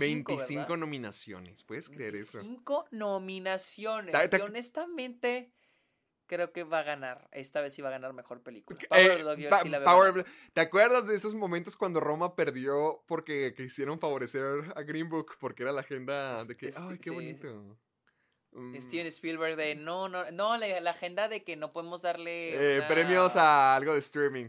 O cuando creo que... Tengo, o sea, entiendo, entiendo la cosa, o sea, entiendo el conflicto, entiendo a lo que se refería a lo que se refiere Steven Spielberg, pero ahí sí se me hizo muy tramposo ya, o sea. O sea, no lo pongo así como que, mm, miren nomás cómo cambian las cosas, pero lo, lo pongo como curiosidad de que, ve, hace unos años estábamos hablando de cómo... Sí. No, no me acuerdo si no ganó o si no lo nominaron eh, Idris Alba por Beast of No Nation. Ah, pero es que, ok, esa es la cosa, la otra vez me di cuenta. Es que este es el problema que yo veo con Netflix. A ver. Netflix a su conveniencia dice, ah, estas películas son películas para los Óscares, o sea, películas para el cine, y, ah, y estas películas de por acá son películas para la televisión, películas para los semis. ¿Me entiendes? Mm, O sea, Netflix mm, a su conveniencia dice cuál película es para cuál. Y a veces las estrenan en- en- las- no las estrenan mundialmente, las estrenan en cines muy limitados. ¿Qué es lo que se me hace tramposo? Beast of No Nations no es película para el cine. Beast of No Nations es una película para la televisión. mm, Ahí la, otra cheque es, es, es- es de la FCC. O sea, en acá en Estados Unidos, cuando una película necesita hacer, necesita una calificación, una clasificación, las, las- los estudios tienen de dos. O la, si la quieren mandar al cine, necesitan una aprobación de la MPAA, que es la Motion Pictures of America. Eh, a, Motion Picture Association of America. Si quieren mandarla a la televisión, tienen que ir- llevarla a la FCC, que es la Federation, Federation ah, Federal Communications Commission, que es la que clasi- le da clasificación a las series de televisión y películas de la televisión. Entonces, Netflix toma esa decisión, la cual mucha gente la considera hasta tramposa, porque dices, güey, pues las que te convienen las mandas al cine Sí. y de manera muy limitada, y las que te convienen las mandas a la televisión. Beast of No Nation fue mandada a la televisión. Esa, esa es la Ah, cuestión. mira. Esa es la cosa. Qué, qué tramposito está el asunto, ¿eh? Sí, o sea, te digo, tiene sus pros y sus contras, o sea, cada quien tiene su lado de la historia, pero sí, o sea, ah, pero ahorita es, la, es el estudio con más nominaciones. Creo que el año pasado también se llevó un chingo, en los últimos años sí se llevó un chingo de nominaciones. O sea, acuérdate de aquella vez, ac- acuérdate cuando en el 2020 estuvo nominada The Irishman, Marriage Story y Los Dos Oh, Papas. oh, oh, sí, cierto. Pero, pero ninguna. Y en animación estuvo la de, este, la de la mano. ah, la eh, animada la la mano. de mi, mi cuerpo, ¿cómo se llamaba? Sí, I Lost My Body. I lost my body, I lost my body. Y sí. también Klaus. Y también de documental, documentales en Netflix se lleva muchos. Entonces Netflix siempre se lleva un chingo. Sí. De- ah, de nominaciones, de nominaciones. A pues. mí no. no- Pero yo no- creo que este año sí se lleva película. Sí, a o sea, se me hace muy curioso cómo las cosas han evolucionado tanto, como la pandemia literalmente lo cambió a 180 grados toda la situación. Sí. Y hablando de los Oscars, la semana pasada hablamos de cómo Jimmy Kimmel estaba molesto de que no nominaran a Spider-Man No Way Home. Pues Kevin Smith tiene algo que decir. Kevin Smith, sí, el director de Clerks, tiene. Ah, ah, ok, ok. ¿qué dijo? Mira, dijo en su, creo que en su podcast que se llama Fatman Beyond Podcast, eh, s- eh, habló, dijo, me gustaría felicitar a todos los buen, a las buenas personas que hicieron Spider-Man No Way Home for, for the very deserved, por la, por la muy merecida nominación de mejor película that I'm sure I it got que ¿Ah, ¿Cuándo fue esto? A ver, a ver, a ver. ¿Cómo, A ver? A ver, otra vez, otra vez, otra vez. Creo que sí la nominaron. A ver, o está siendo sarcástico. A ver, dice. Ah, Kevin Smith eh, en su podcast dijo, ah, durante Fatman Beyond Smith, el creador de Clerks le dio a Spider-Man No Way Home un saludo especial luego del anuncio de las nominaciones. Dijo, me gustaría felicitar a las buenas personas que hicieron Spider-Man No Way Home por la merecida nominación de Mejor Película, que Mm. estoy seguro que obtuvo. No leí las nominaciones, dijo Smith según se informó por Comic Resources. Ya, no, yo digo que él lo dijo sarcásticamente eso. No, espera, espera, espera, todavía, todavía, hay más. Ah, todavía, ok. todavía no acabo, todavía no acabo. Ok, dale. Espérame. Y luego, este, la, la noticia dice, al enterarse de que el éxito en taquilla de No Way Home, que bateó, que bateó récords en taquilla, eh, no terminó estando nominada a Mejor Película, dijo, ¿qué carajo? ¿What the fuck? Dijo, tienen 10 espacios, ¿no pueden darle uno a la película más grande de los últimos tres años?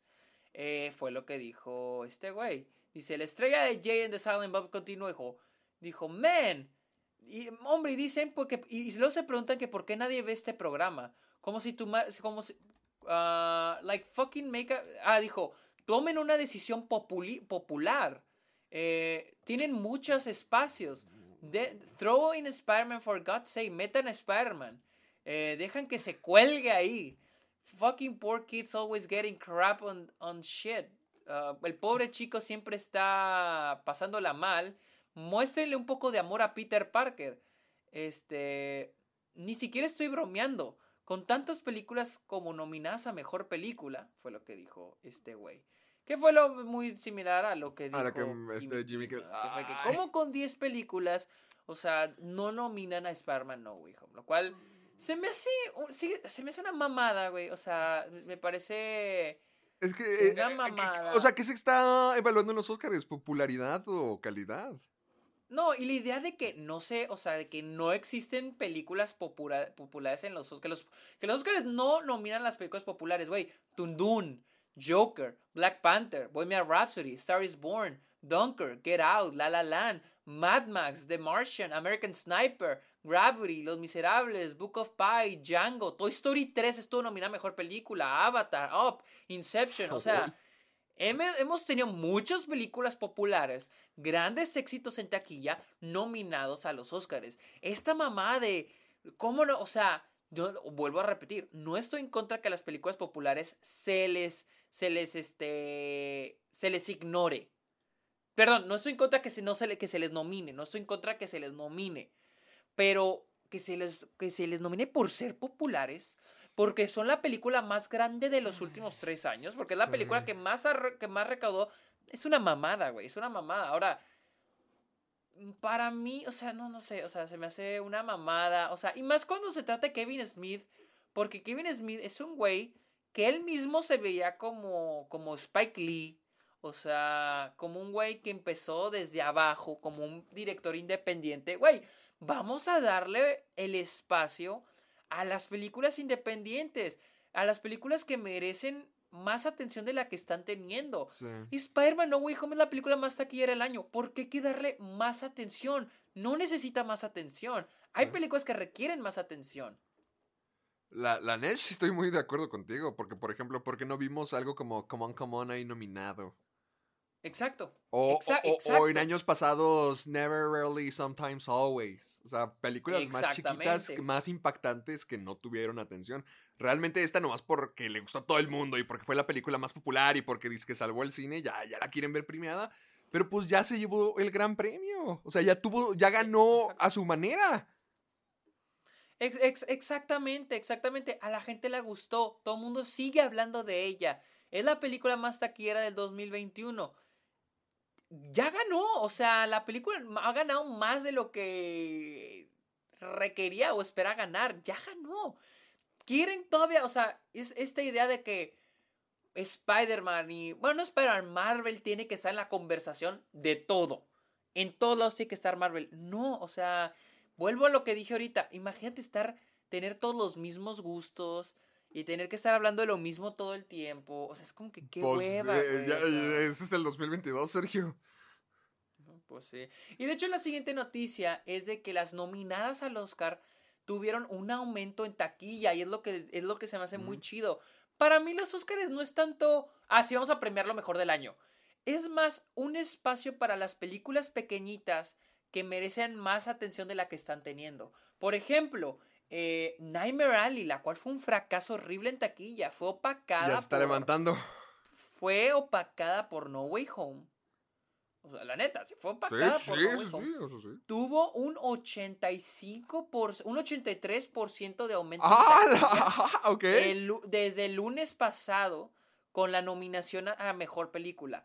Belfast tuvo un 50%, Belfast y Drive My Car tuvieron un 50% de aumento en taquilla, de un, un 50%. Drive My- Car ya alcanzó eh, el millón de dólares en taquilla, Wow. eh, teniendo creo que nomás 100, 100, eh, 100 Cien este, mil- cines. Ah, ok, ok.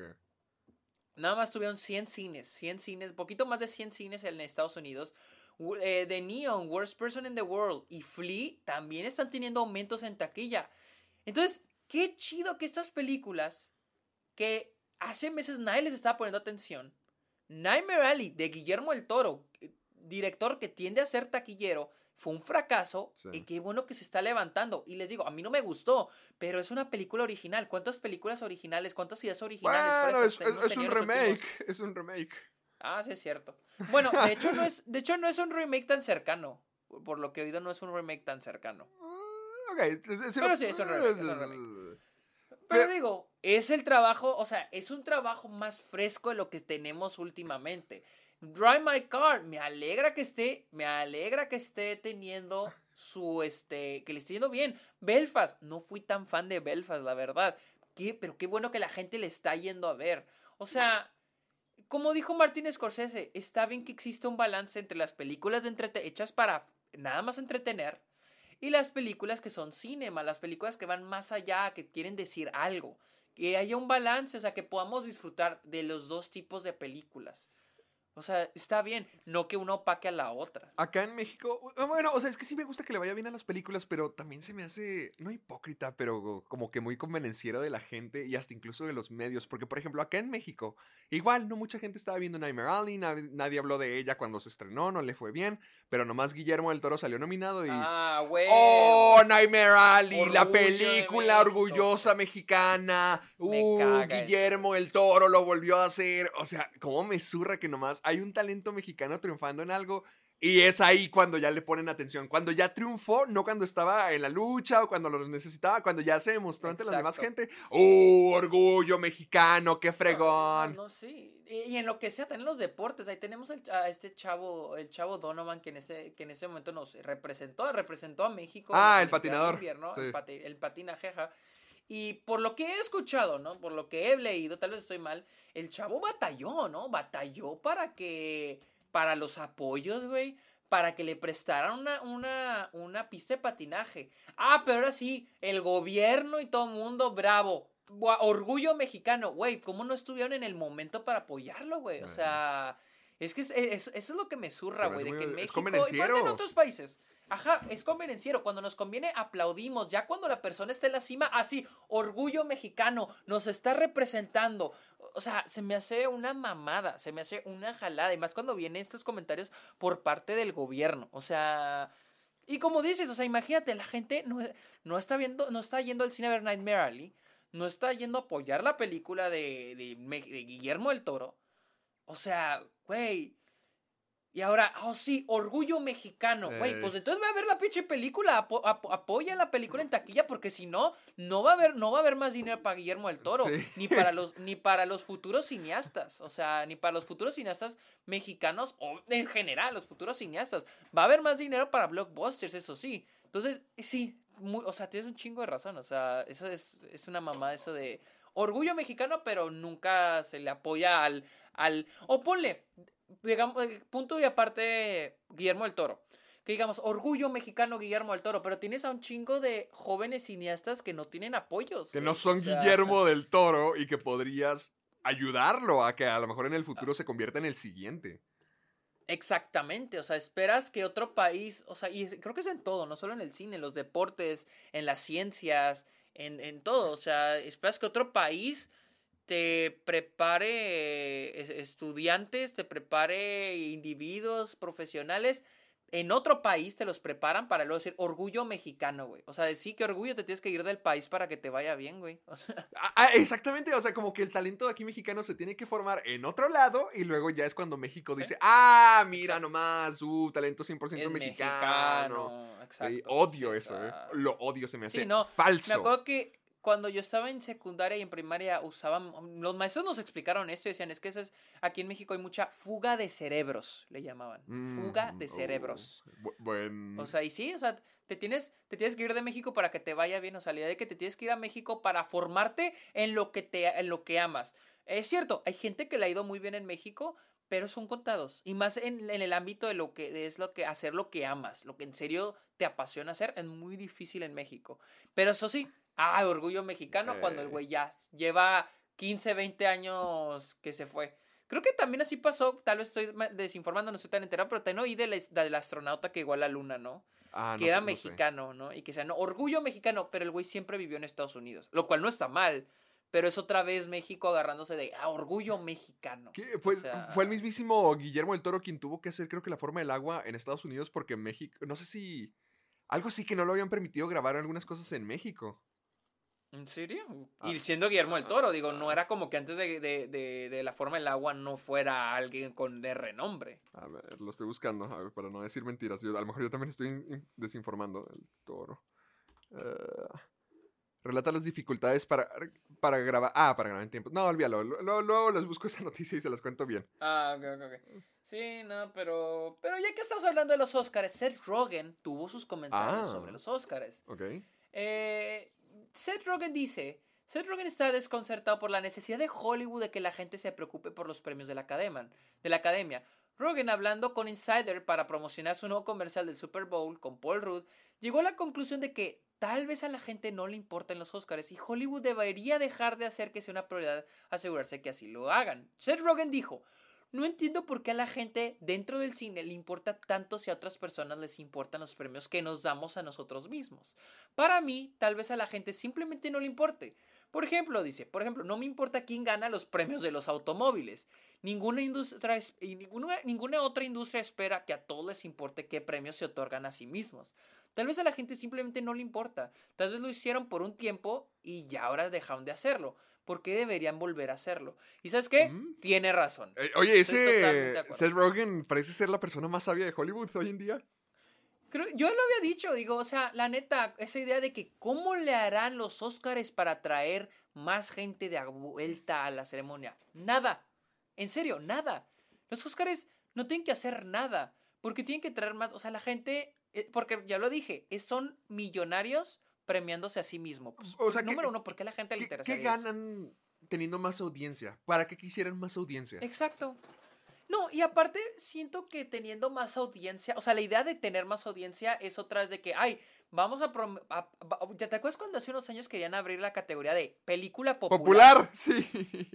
O sea, güey, es su desesperación por más audiencia. ¿Por qué quieren más audiencia? ¿Por qué quieren más atención? Como dice Seth Rogen, ¿no ves a los otros premios de allá afuera queriendo traer audiencia, güey? O sea... Porque hasta ponle, a la gente le importan los Oscars y a lo mejor los Emmys, pero. Y los Goya, y los Saturn, y los premios para. eh, ¿Cómo se llaman? Los. Los Guild Actors Awards. O sea, esos pre- pre- premiaje de la industria no es popular. Los Oscars sí era como que lo más cercano para que la audiencia. Era como que lo más mainstream, creo yo, que para que la gente dijera, ah, esto es lo mejor, esto es lo más premiado, esto es lo que vale la pena. Pero, pues si la gente ya no les interesa, no veo para qué la necesidad de que, ¿por qué más gente, más gente, más gente? ¿Qué ganan? ¿Qué mejoran? ¿Qué presupuesto necesitan recuperar? O sea, ¿por qué tienen que ser obligatoriamente populares? Sí, o sea, no entiendo por qué tienen que ser populares, porque hay que generar dinero de, de esta ceremonia que está hecha. No pienso que los Oscars deberían generar dinero a través de comerciales. Siento que los Oscars deberían concentrarse en reconocer y celebrar el cine. Punto. Para la gente que ama el cine. O sea, para, para los que nos gusta el cine, nos gusta seguir la temporada de premios, nos gusta seguir cada película para, para esas personas. No intenten, porque ya ahora ya está más polarizado el que ve quién. O sea, antes sí había de que tenías Gladiador, tenías Titanic, tenías Shakespeare in Love y la gente las veía y sabían que iban a estar en los Oscars, ¿no? Ahora la gente más con más con el estado actual de la industria, ya sea con los blockbusters, ya sea con Netflix, la gente ya no está interesada en los premios, ya no está interesada en lo que realmente es una buena película. Eh, y lo tengo con los festivales. Me- Ya me pasó lo Lolita. Sí. Eh, metanfetaminas. Pensé que aparte de la conexión, sí sonaste bien monstruoso. No, fue, tenía un gargajillo. Ah, ah, bueno. Este, o sea, sí, o sea, ¿por qué a la gente le tiene que importar esto? O sea, creo que una vez Luisa me dijo, hay gente, dijo, dice Luisa, es que la gente también no sabe diferenciar en, me gusta ver películas y sé de películas y sé hacer películas. O sea, hay gente que porque que no sabe diferenciar eso. Hay gente que, que, por ejemplo, porque le gusta ver películas, creen saber de películas. Por ejemplo, Luisa me pone ejemplo a su papá. Dice, Ok. mi papá le encanta ver películas. Pero él no se cree un experto en cine. Él no se cree que sabe todo y el análisis. O sea, él, él ha visto un chingo. Dice Luisa, mi, mi papá ha visto un chingo de películas. A lo pendejo. O sea, películas que ni tú te imaginas. Pero no, él no se cree un cine. No, no se nombra cinéfilo. Ni es su pasión. No, nada más las ve Mm.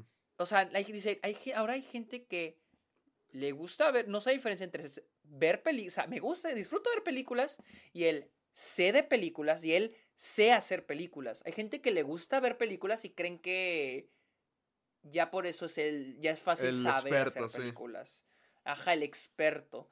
Entonces, creo que también es al contrario la idea de que la gente no está interesada en los Óscares. ¿Por qué, hay que, por qué hay que obligar a las personas a que les interesen los Óscares? ¿Por qué no mejor hacer un No. programa de calidad donde gana lo que sí tiene que ganar? Exacto. Exactamente. Sí. Y Sí. Seth Rogen tiene razón, la neta. Tiene toda la razón del mundo. En fin, la Pero bueno. hipocresía. Salgámonos, salgámonos de los Óscares, hablemos de Disney Plus, volviendo a Disney Plus, se anunció que la serie precuela de Beauty and the Beast, la a hacer con Gastón, ¡No! otro güey, Ajá, eh, la FU. y la fue ha quedado indefinidamente en pausa. No, ¿por qué? O sea, se ve venir, güey. O Pero, sea, ¿por qué? No, yo no lo vi venir. Yo sí porque, no específicamente, pero es que acuérdate que Disney siempre anuncia como mil series en Ay, Investor cancela Day. algunas, ya. Y siempre te, ya, ya el de, el de la, la película de Patty Jenkins de El Star Wars también, Escuadrón, ajá, esa, ya quedó también cancelada, creo. Hay varias de Star Wars que quedaron en pausa o canceladas. fregada. Eh, esta ya quedó en pausa, entonces siempre es así, o sea, es como que, a ver, anunciar un chingo de cosas para, para subir la, el stock market, la- las, las, las acciones, el precio de las acciones de Disney, y ya después las cancelan. Qué gacho crecer y ver que la magia detrás se acaba muy fácil dependiendo de qué les conviene la compañía. Pero tengo noticias. A ver. Se viene la serie secuela live action de Blade Runner 2049, producida por Ridley Scott. Ok. es- Se pone cada vez a cargo y llegará con Amazon, hech- eh, producida por Amazon Studios. Y va a ser 50 Eh, años después de Blade Runner 2049. Ah, sí, se llama Blade Runner 2099. Es- espera, Órale, no ¿Ridley eso. Scott hizo la original? No me acuerdo. Sí, él la dirigió. Él la dirigió. Oh, oh, oh, oye, ay, Denis Villeneuve no quiere volver. Sí, lo mismo me estaba preguntando. Sí, porque a mí me gusta mucho la de Denis Villeneuve. No he visto la original, la, la de Ridley Scott, pero Am, a mí me gusta más la de Denis Villeneuve. he escuchado Sí, esos, esos comentarios, los he escuchado muchas veces, que la secuela es mil millones de veces mejor todavía. Sí, sí, sí, este, la, la secuela es mejor. Oye, pero, Amazon anda con todo, porque esto lo va a producir Amazon, Amazon, también. ah, este es de Amazon, o sea, que va a llegar a Prime. Sí, no, Amazon, Amazon anda en putiza loca, güey. Sí, sí. Buscando IP, ya viene Lord of the Rings, va a ser Blade Runner. me- me- Sí, le, sí se está convirtiendo ya en competencia con Netflix, porque, o sea, Netflix será la reina y lo que sea y tendrá todos, pero Amazon está teniendo más títulos y que sabemos que son de calidad. Exactamente. Está en HBO Max, HBO Max está Pero, pues... cayéndole fuerte. Pero, Ama- mm, pero Amazon se está poniendo las pilas con lo que es propiedad intelectual.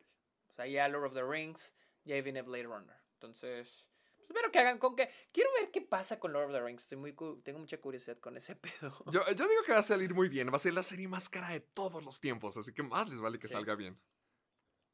Pero bueno, luego tuvimos un vistazo, más vistazos a The Batman, a Black Adam, Ah, a The sí. Flash y Aquaman and the Lost Kingdom en un nuevo video que, eh, un nuevo promocional que mandó DC, donde vemos a La Roca como es Black Adam, ¿verdad? Sí, Black Adam. Y luego, también no Centineo, ¿no? Sale en esta... en- Sí, va, va a ser Atom Smasher, el tipo que se hace gigante. Sí, también vimos eh, footage de Batman, pero creo que es footage que ya hemos visto, de The Flash y de Aquaman. Y, y salen personajes. Ah, ya vi, ya vi este güey. Ya vi el nuevo Centineo. Ya, sí. Sale también Pierce Brosnan, acuérdate que va a ser Doctor Fate en la película de Black Adam. También sale. Ah, también sale Hawkman. Sale por primera vez Hawkman. Tú, tú estás más enterado que yo con los nombres de Sí, DC. sí, o, o sea, es- se vio muy chido. A mí lo que me gustó de esto es ver las cosas que DC tiene preparadas para este año. Y no sé por qué me da la vibra como que lo tienen mejor organizado y mejor preparado que lo de Marvel. Siento que Marvel es como que, ah, salió esto. eh, lo que sigue, ¿qué, ¿qué es lo que viene? Y aquí creo que DC es como que, miren, esto es lo que tenemos este año para ustedes. Cuatro películas. Y las, y las cuatro genuinamente se ven prometedoras. Sí. Digo, ah, primero quiero reverlo. No quiero compararlo con Marvel porque... Porque te metes en un problemón. No, porque sí, pero, o sea, siento que sería hablando sin saber porque hay que ver las películas de DC primero, que ver a ver a dónde, a qué dirección va. Y siento que a este punto son como que cosas diferentes. Marvel es un universo y no sé si DC todavía sigue intentando ser su propio universo. Pero sí siento que Marvel sí está cayéndoseme poquito. O sea, ya Sí, Marvel, es que siento que ya lo mismo, la saturación de tanto contenido es como que ya le quitó el- lo especial. Como que ya antes ver una película de Marvel era un evento. Era el evento que todos nosotros necesitábamos. Pero pues ya teniendo series ahí que no mucha gente vio, como Hawkeye, como What If. ya, a las películas teniendo fallos como Eternals. Shang-Chi estuvo padre, pero pues no es así como que lo, lo mejor del universo. Como que sí ya ya, ya habiéndole dado finiquito con Endgame, mucha gente creo que ya saltó del bote y dijo, no, ya, ya, ya terminé mi, Sí, mi sí, rutina. sí, he, sí he oído varios comentarios. Sí he oído varios comentarios así. Sí. de, de eso. Pero bueno, vamos a la siguiente noticia. Es de que Megamente película animada ¡Ah! ¡Al fin! tendrá una serie secuela para Peacock.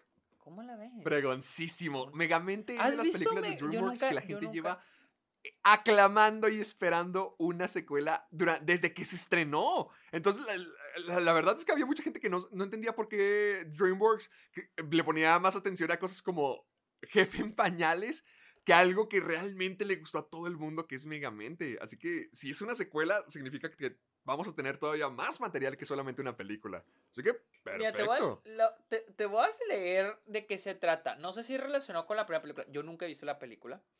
Ya, se trata de... La serie sigue a Megamente aprendiendo a convertirse en un verdadero superhéroe. Ah, as his trusty brain boots record everything. Ah, así como Brainbots. ¿Quién es Brainbots? ¿Es, el ¿Es un Brainbots. aliado? o- No, porque el aliado del pez era Minion. Pero... ¿También se llama Minion? Eh, hay algo- robots, robots lo van a grabar. Ok. Dice, la serie sigue a Megamente aprendiendo, aprendiendo a convertirse en su verdadero superhéroe, mientras sus leales robots cerebrales registran todo, convirtiéndolo en el primer superhéroe influyente del mundo. O sea, eh, aquí dice, making him the world's first superhero influencer. Ah, ah, no influyente, sino literalmente Influencer, influencer. Por eso los robots van a grabar todo. Por eso va a ser un influencer. Órale. Eh, nunca he visto Megamente. Nunca he visto Megamente. Así que no tengo ni idea si esto es Ah, malo. vela, vela, si te va a gustar, está muy chido. Es de las mejores películas de DreamWorks. ¿En serio? Sí. La neta. O sea, no, es Shrek. Underrated. Eh, eh, sí, está súper underrated porque nunca está Ah, en el ok. mapa de nadie. O sea, no es Shrek, pero está muy padre. Ok. Y bueno, tuvimos, hablando de cosas olvidadas, Ok. tuvimos el tráiler de Ah. Jurassic World Dominion. ¿Sí viste el tráiler, verdad? Sí, Ahorita? ahorita lo acabo de ver. Te diré ¿Qué esto. se- es el que se ve mejor de las tres. Es, siento que. Se ve, pero es que me da mucha hueva cuando los tra- eh, Literal es el tráiler de Force Awakens. Ay, Literal. Es que. Cuando, cuando Leia y, y- Sí, cuando Leia lo- y, y este Han Solo se reencuentran. O Lo- sea, literal. O sea, típico tráiler de hey, tus personajes favoritos están de vuelta. O sea, así haciendo. Y luego, The Epic Conclusion. Güey, La otra vez hablando con unos compañeros y dijimos, güey, han usado esa frase, Epic Conclusion, desde las reliquias de la muerte. Lo usaron para las reliquias de la muerte. Lo usaron para, creo que para The Hunger Games. Creo que, no sé si lo usaron para Twilight. Güey, lo, us- lo usaron, lo usaron para The Hangover. Ah, ¿también? Lo tengo muy, lo usaron, sí, me acuerdo que usaron de Epic Conclusion. Han usado de Epic Conclusion para todo. O sea, ya no es épico, güey. Ya, todo el mundo usó Epic Conclusion, ya no es épico. Y Y, además, No sé, ah. no es tan épico y no es como que todo el mundo lo quiera atestiguar porque, ay, a Jurassic World. Ok, quiero, a mí me encantaría poder platicar con alguien fanático de Jurassic Park, Jurassic World, y que Yo me también. explique por qué le gusta tanto si se supone que la única película buena es la primera. Mira, uno de mis compañeros le gusta mucho Jura- Jurassic Park. De hecho, él es muy fan. Creo que su película favorita es Riders of the Lost Ark, la de Indiana Jones. Ah, sí, ok, ok. Uno de mis ok. compañeros ajá, es, muy, es muy fanático de las películas de aventura. También una de sus películas favoritas es The Thing, de, Cam- de John Carpenter. Ok. Eh, y le pregunté Jurassic Park. Yo nunca he visto Jurassic Park bien. Así he visto pedazos, pero nunca he visto bien. Y él le encanta. Dice, la primera está muy, o sea, está increíble. Dice. La segunda dice que sí está muy mala. Y la tercera no es como la primera, pero sí es mejor que la segunda. Y él sí no le gusta Jurassic World. O sea, él sí. Él dice, y yo me pregunto lo mismo, que él no entiende por qué hace Chris Pratt como protagonista. O sea, dice, Chris Pratt me parece cero carismático. O sea, dice, no entiendo, o sea, ¿qué los convenció a poner a Chris Pratt de protagonista? Chris Pratt sí me parece carismático, pero no en Jurassic World. Por ejemplo, me encanta como Star-Lord, me encanta como como Emmett Star-Lord. en las películas de Lego. Pero en Jurassic World es que se me hace la cosa más blanda y X del mundo. Pero es que lo mismo con cualquiera de los personajes. Bryce Dallas Howard. No, eh, no me siento Los quieren emocionado. forzar a ser Ah, carismáticos. Sí, los quieren forzar a que nos gusten, pero la verdad es que. no- o- bueno, me- te digo, me gustaría platicar con un fanático de Jurassic World para Sí, ver qué opina de esto. también. Pero es que la primera película estuvo chida, pero palomera. La segunda película fue un bostezo gigantesco. Entonces esta tercera no me emociona para nada. Ah, bueno, me, me emocionó al ver el tráiler porque siento que es la única que va a ser algo diferente. Porque Jurassic World era un remake de Jurassic Park.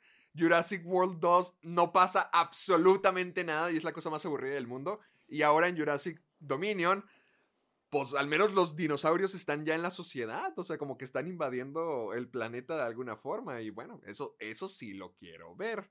Se me hace como que más emocionante, pero tener que traer a Jeff Goldblum, a... a- ay, tú te sabes los nombres de los otros.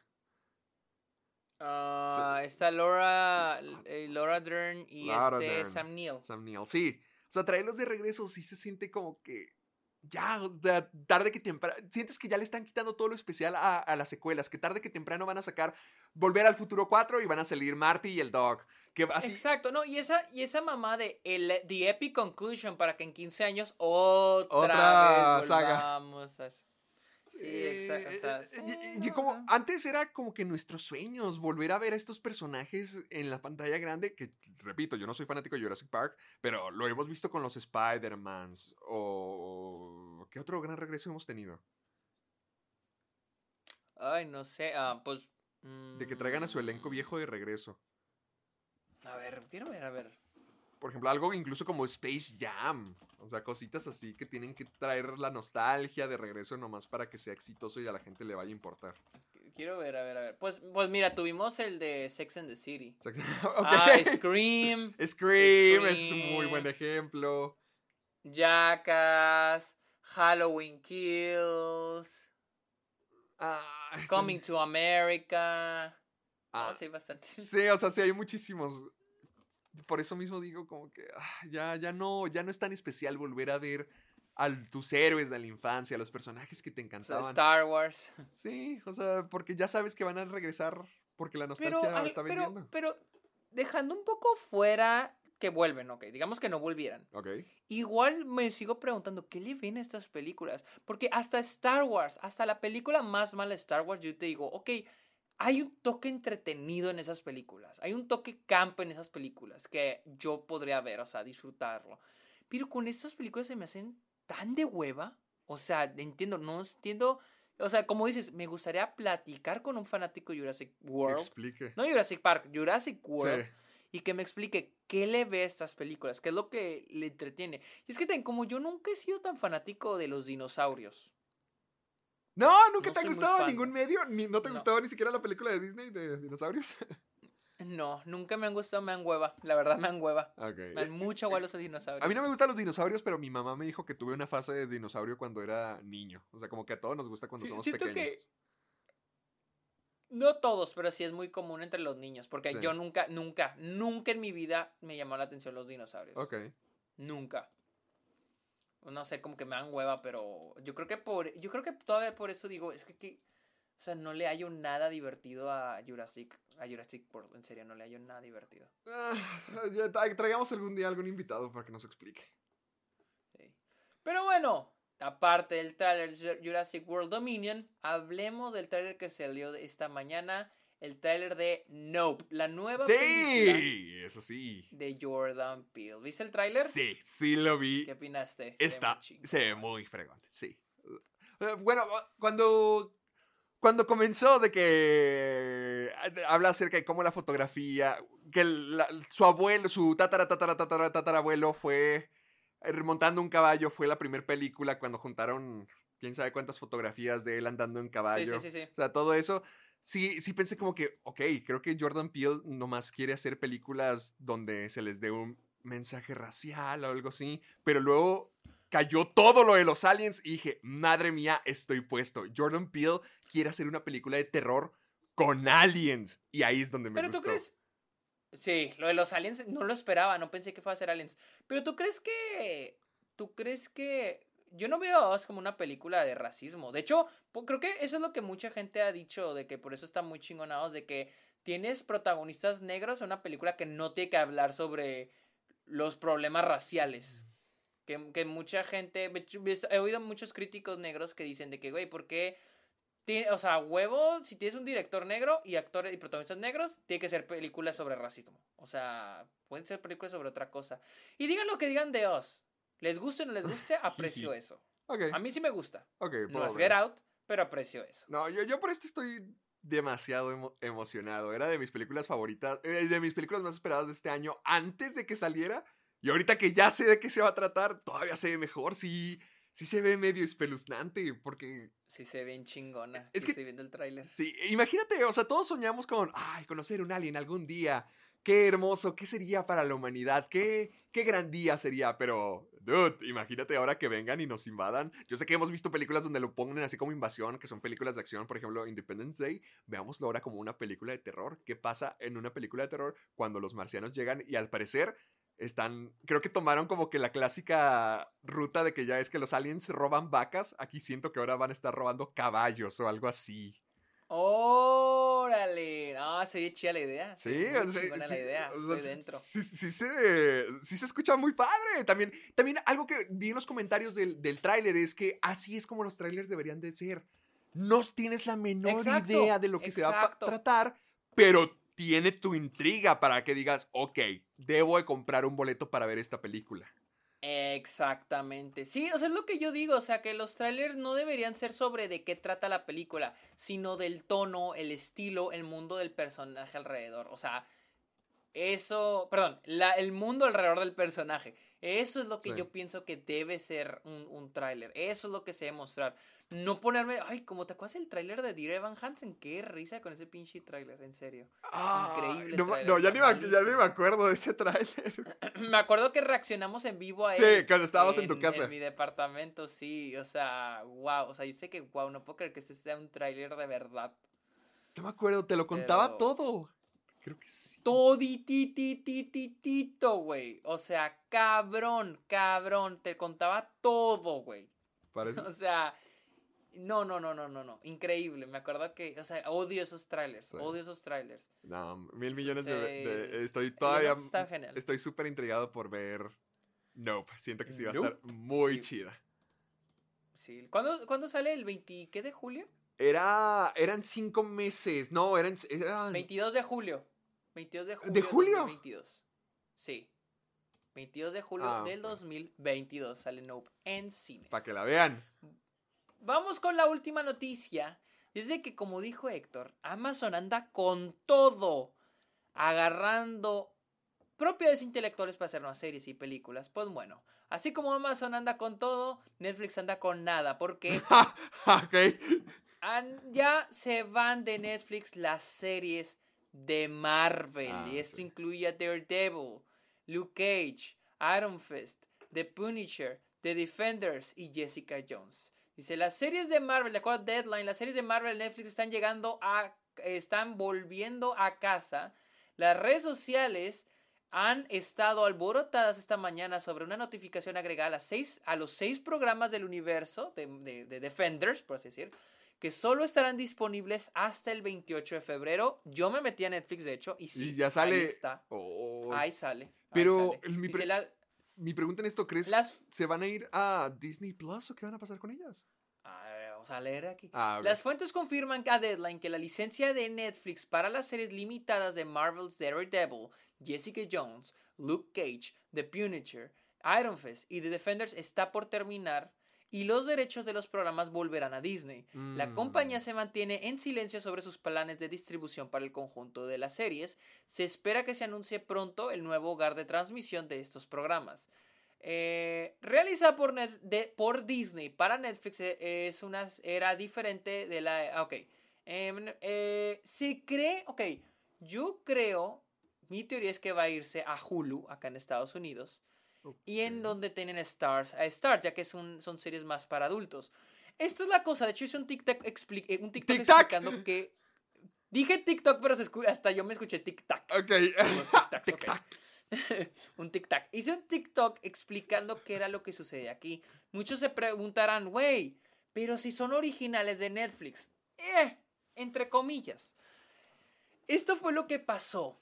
A ver. Disney, eh, cuando fue el éxito de Avengers en 2012, Disney dijo, güey, estamos listos para dar el brinco a la televisión. Y fue cuando sacaron en el 2013 eh, Agents of Shields para la ABC. Y en el 2015 estrenaron eh, Agente Carter para ABC. Sí. Sin embargo, y esto, eh, sin embargo, esta ABC se está quedando sin espacio para más series. Y Disney no tenía otro canal u otra plataforma donde poner series más adultas, más maduras. Por lo que hicieron un contrato con Netflix para poner, para producir las series ahí. Mm, ok. Ma- Netflix no las produjo, las, las Siempre produjo Marvel Television Ah, con. ABC Studios. Ellos fueron los que produjeron las series para Netflix. Netflix le puso original de Netflix porque era el único lugar donde las podías encontrar. Ah, ok. Entonces, pues, ah, ¿recuerdas que hace unos años, hace como dos años, se anunció que Netflix está cancelando las series de Marvel? Pues en realidad no era Netflix, era Marvel diciendo ya no vamos a hacer más estas series. Por lo que Marvel esperó a que, o sea, Marvel ya canceló sus series, ya no produjo más para Netflix. Y pues ya, ¿qué pasó? ¿Por qué las cancelaron? Llegó la compra de Fox. Con la compra de Fox, Disney adquirió Fox, FX, National Geographic y Hulu, gran parte de Hulu, no plataforma de streaming, y al mismo tiempo estaban creando Disney Plus. Ya tenían dónde poner esas series, por lo que ya no requerían de Netflix y cancelaron las series. Ahora, supongo que Disney esperó a que se acabara la licencia, que es este 28 de febrero del 2022, para que Netflix abandone, o bueno, la, acaba, caduca, las licencias de estas series con Netflix. La... Esto me lo explicó mi jefa en ABC. Oh, ok. Entonces tenemos eh, fuentes formales. Fuente confiable. Sí, a mí, cuando yo estaba en ABC, yo, cuando yo estaba en ABC, mi jefa me explicó, porque yo trabajé en ABC, y yo les dije, yo trabajo en un departamento de desarrollo. Y a mí me parecía curioso que yo trabaja para ABC, pero estamos yendo a Hulu a, a- a dar ideas. Y yo le dije a mi jefa, ¿por qué estamos yendo, por qué estás yendo a Hulu? Porque no se producen por ABC para ABC. Dijo, la cosa es que ABC es un canal de noticias. O sea, Mm. ABC, su 90% del contenido son series, bueno, 80% del contenido son series y el 20% son noticias. Por la que el 80% son, ya está acaparado.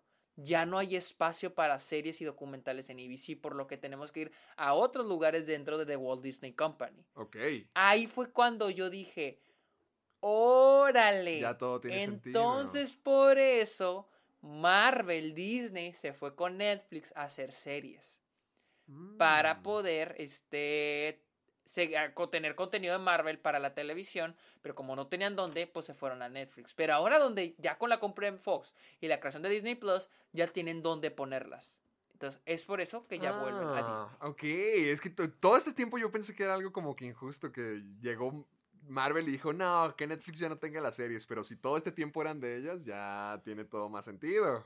Sí. No, y si fue como dices, creo que para no sería tan fácil quitarle a una. Es como.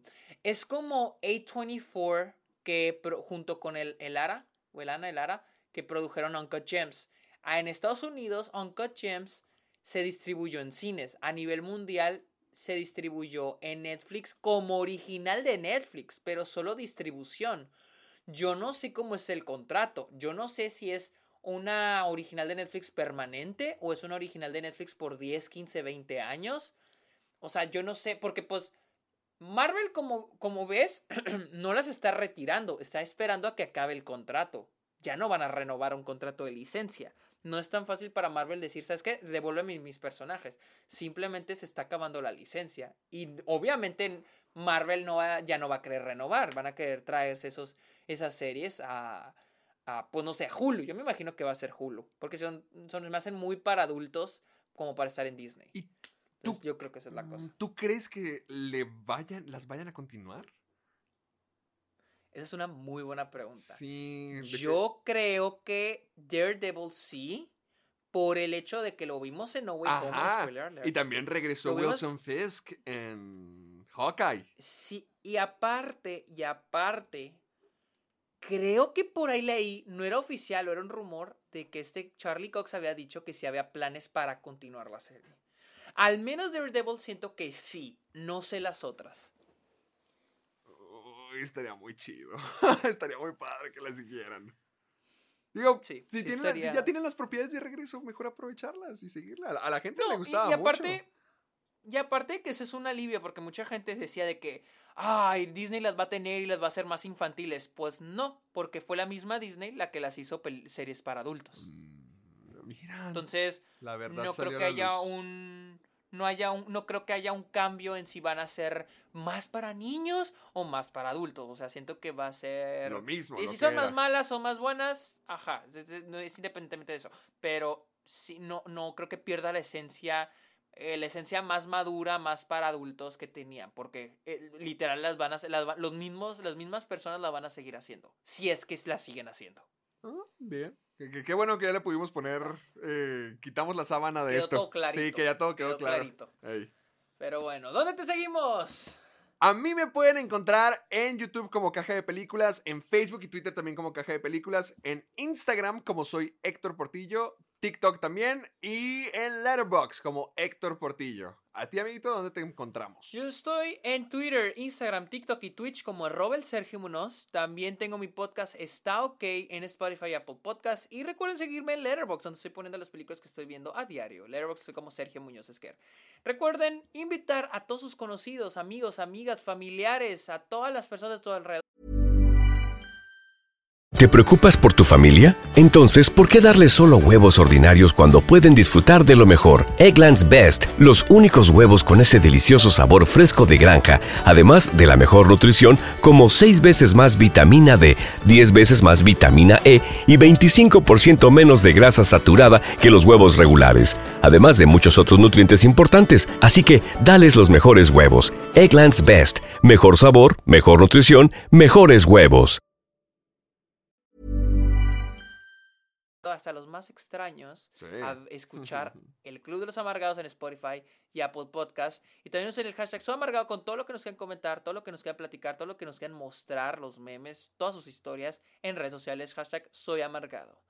Pero bueno, Vámonos. vámonos a comer. Es dominguito. Va a salir a tiempo el podcast. o ya salió a Uh, lo- tiempo. lo- salió a tiempo este lunes. Salió a tiempo. Así va a ser ya a partir de todas las semanas. Esperamos. Sí, así. Tengan un bonito inicio de semana. Bye. Bye.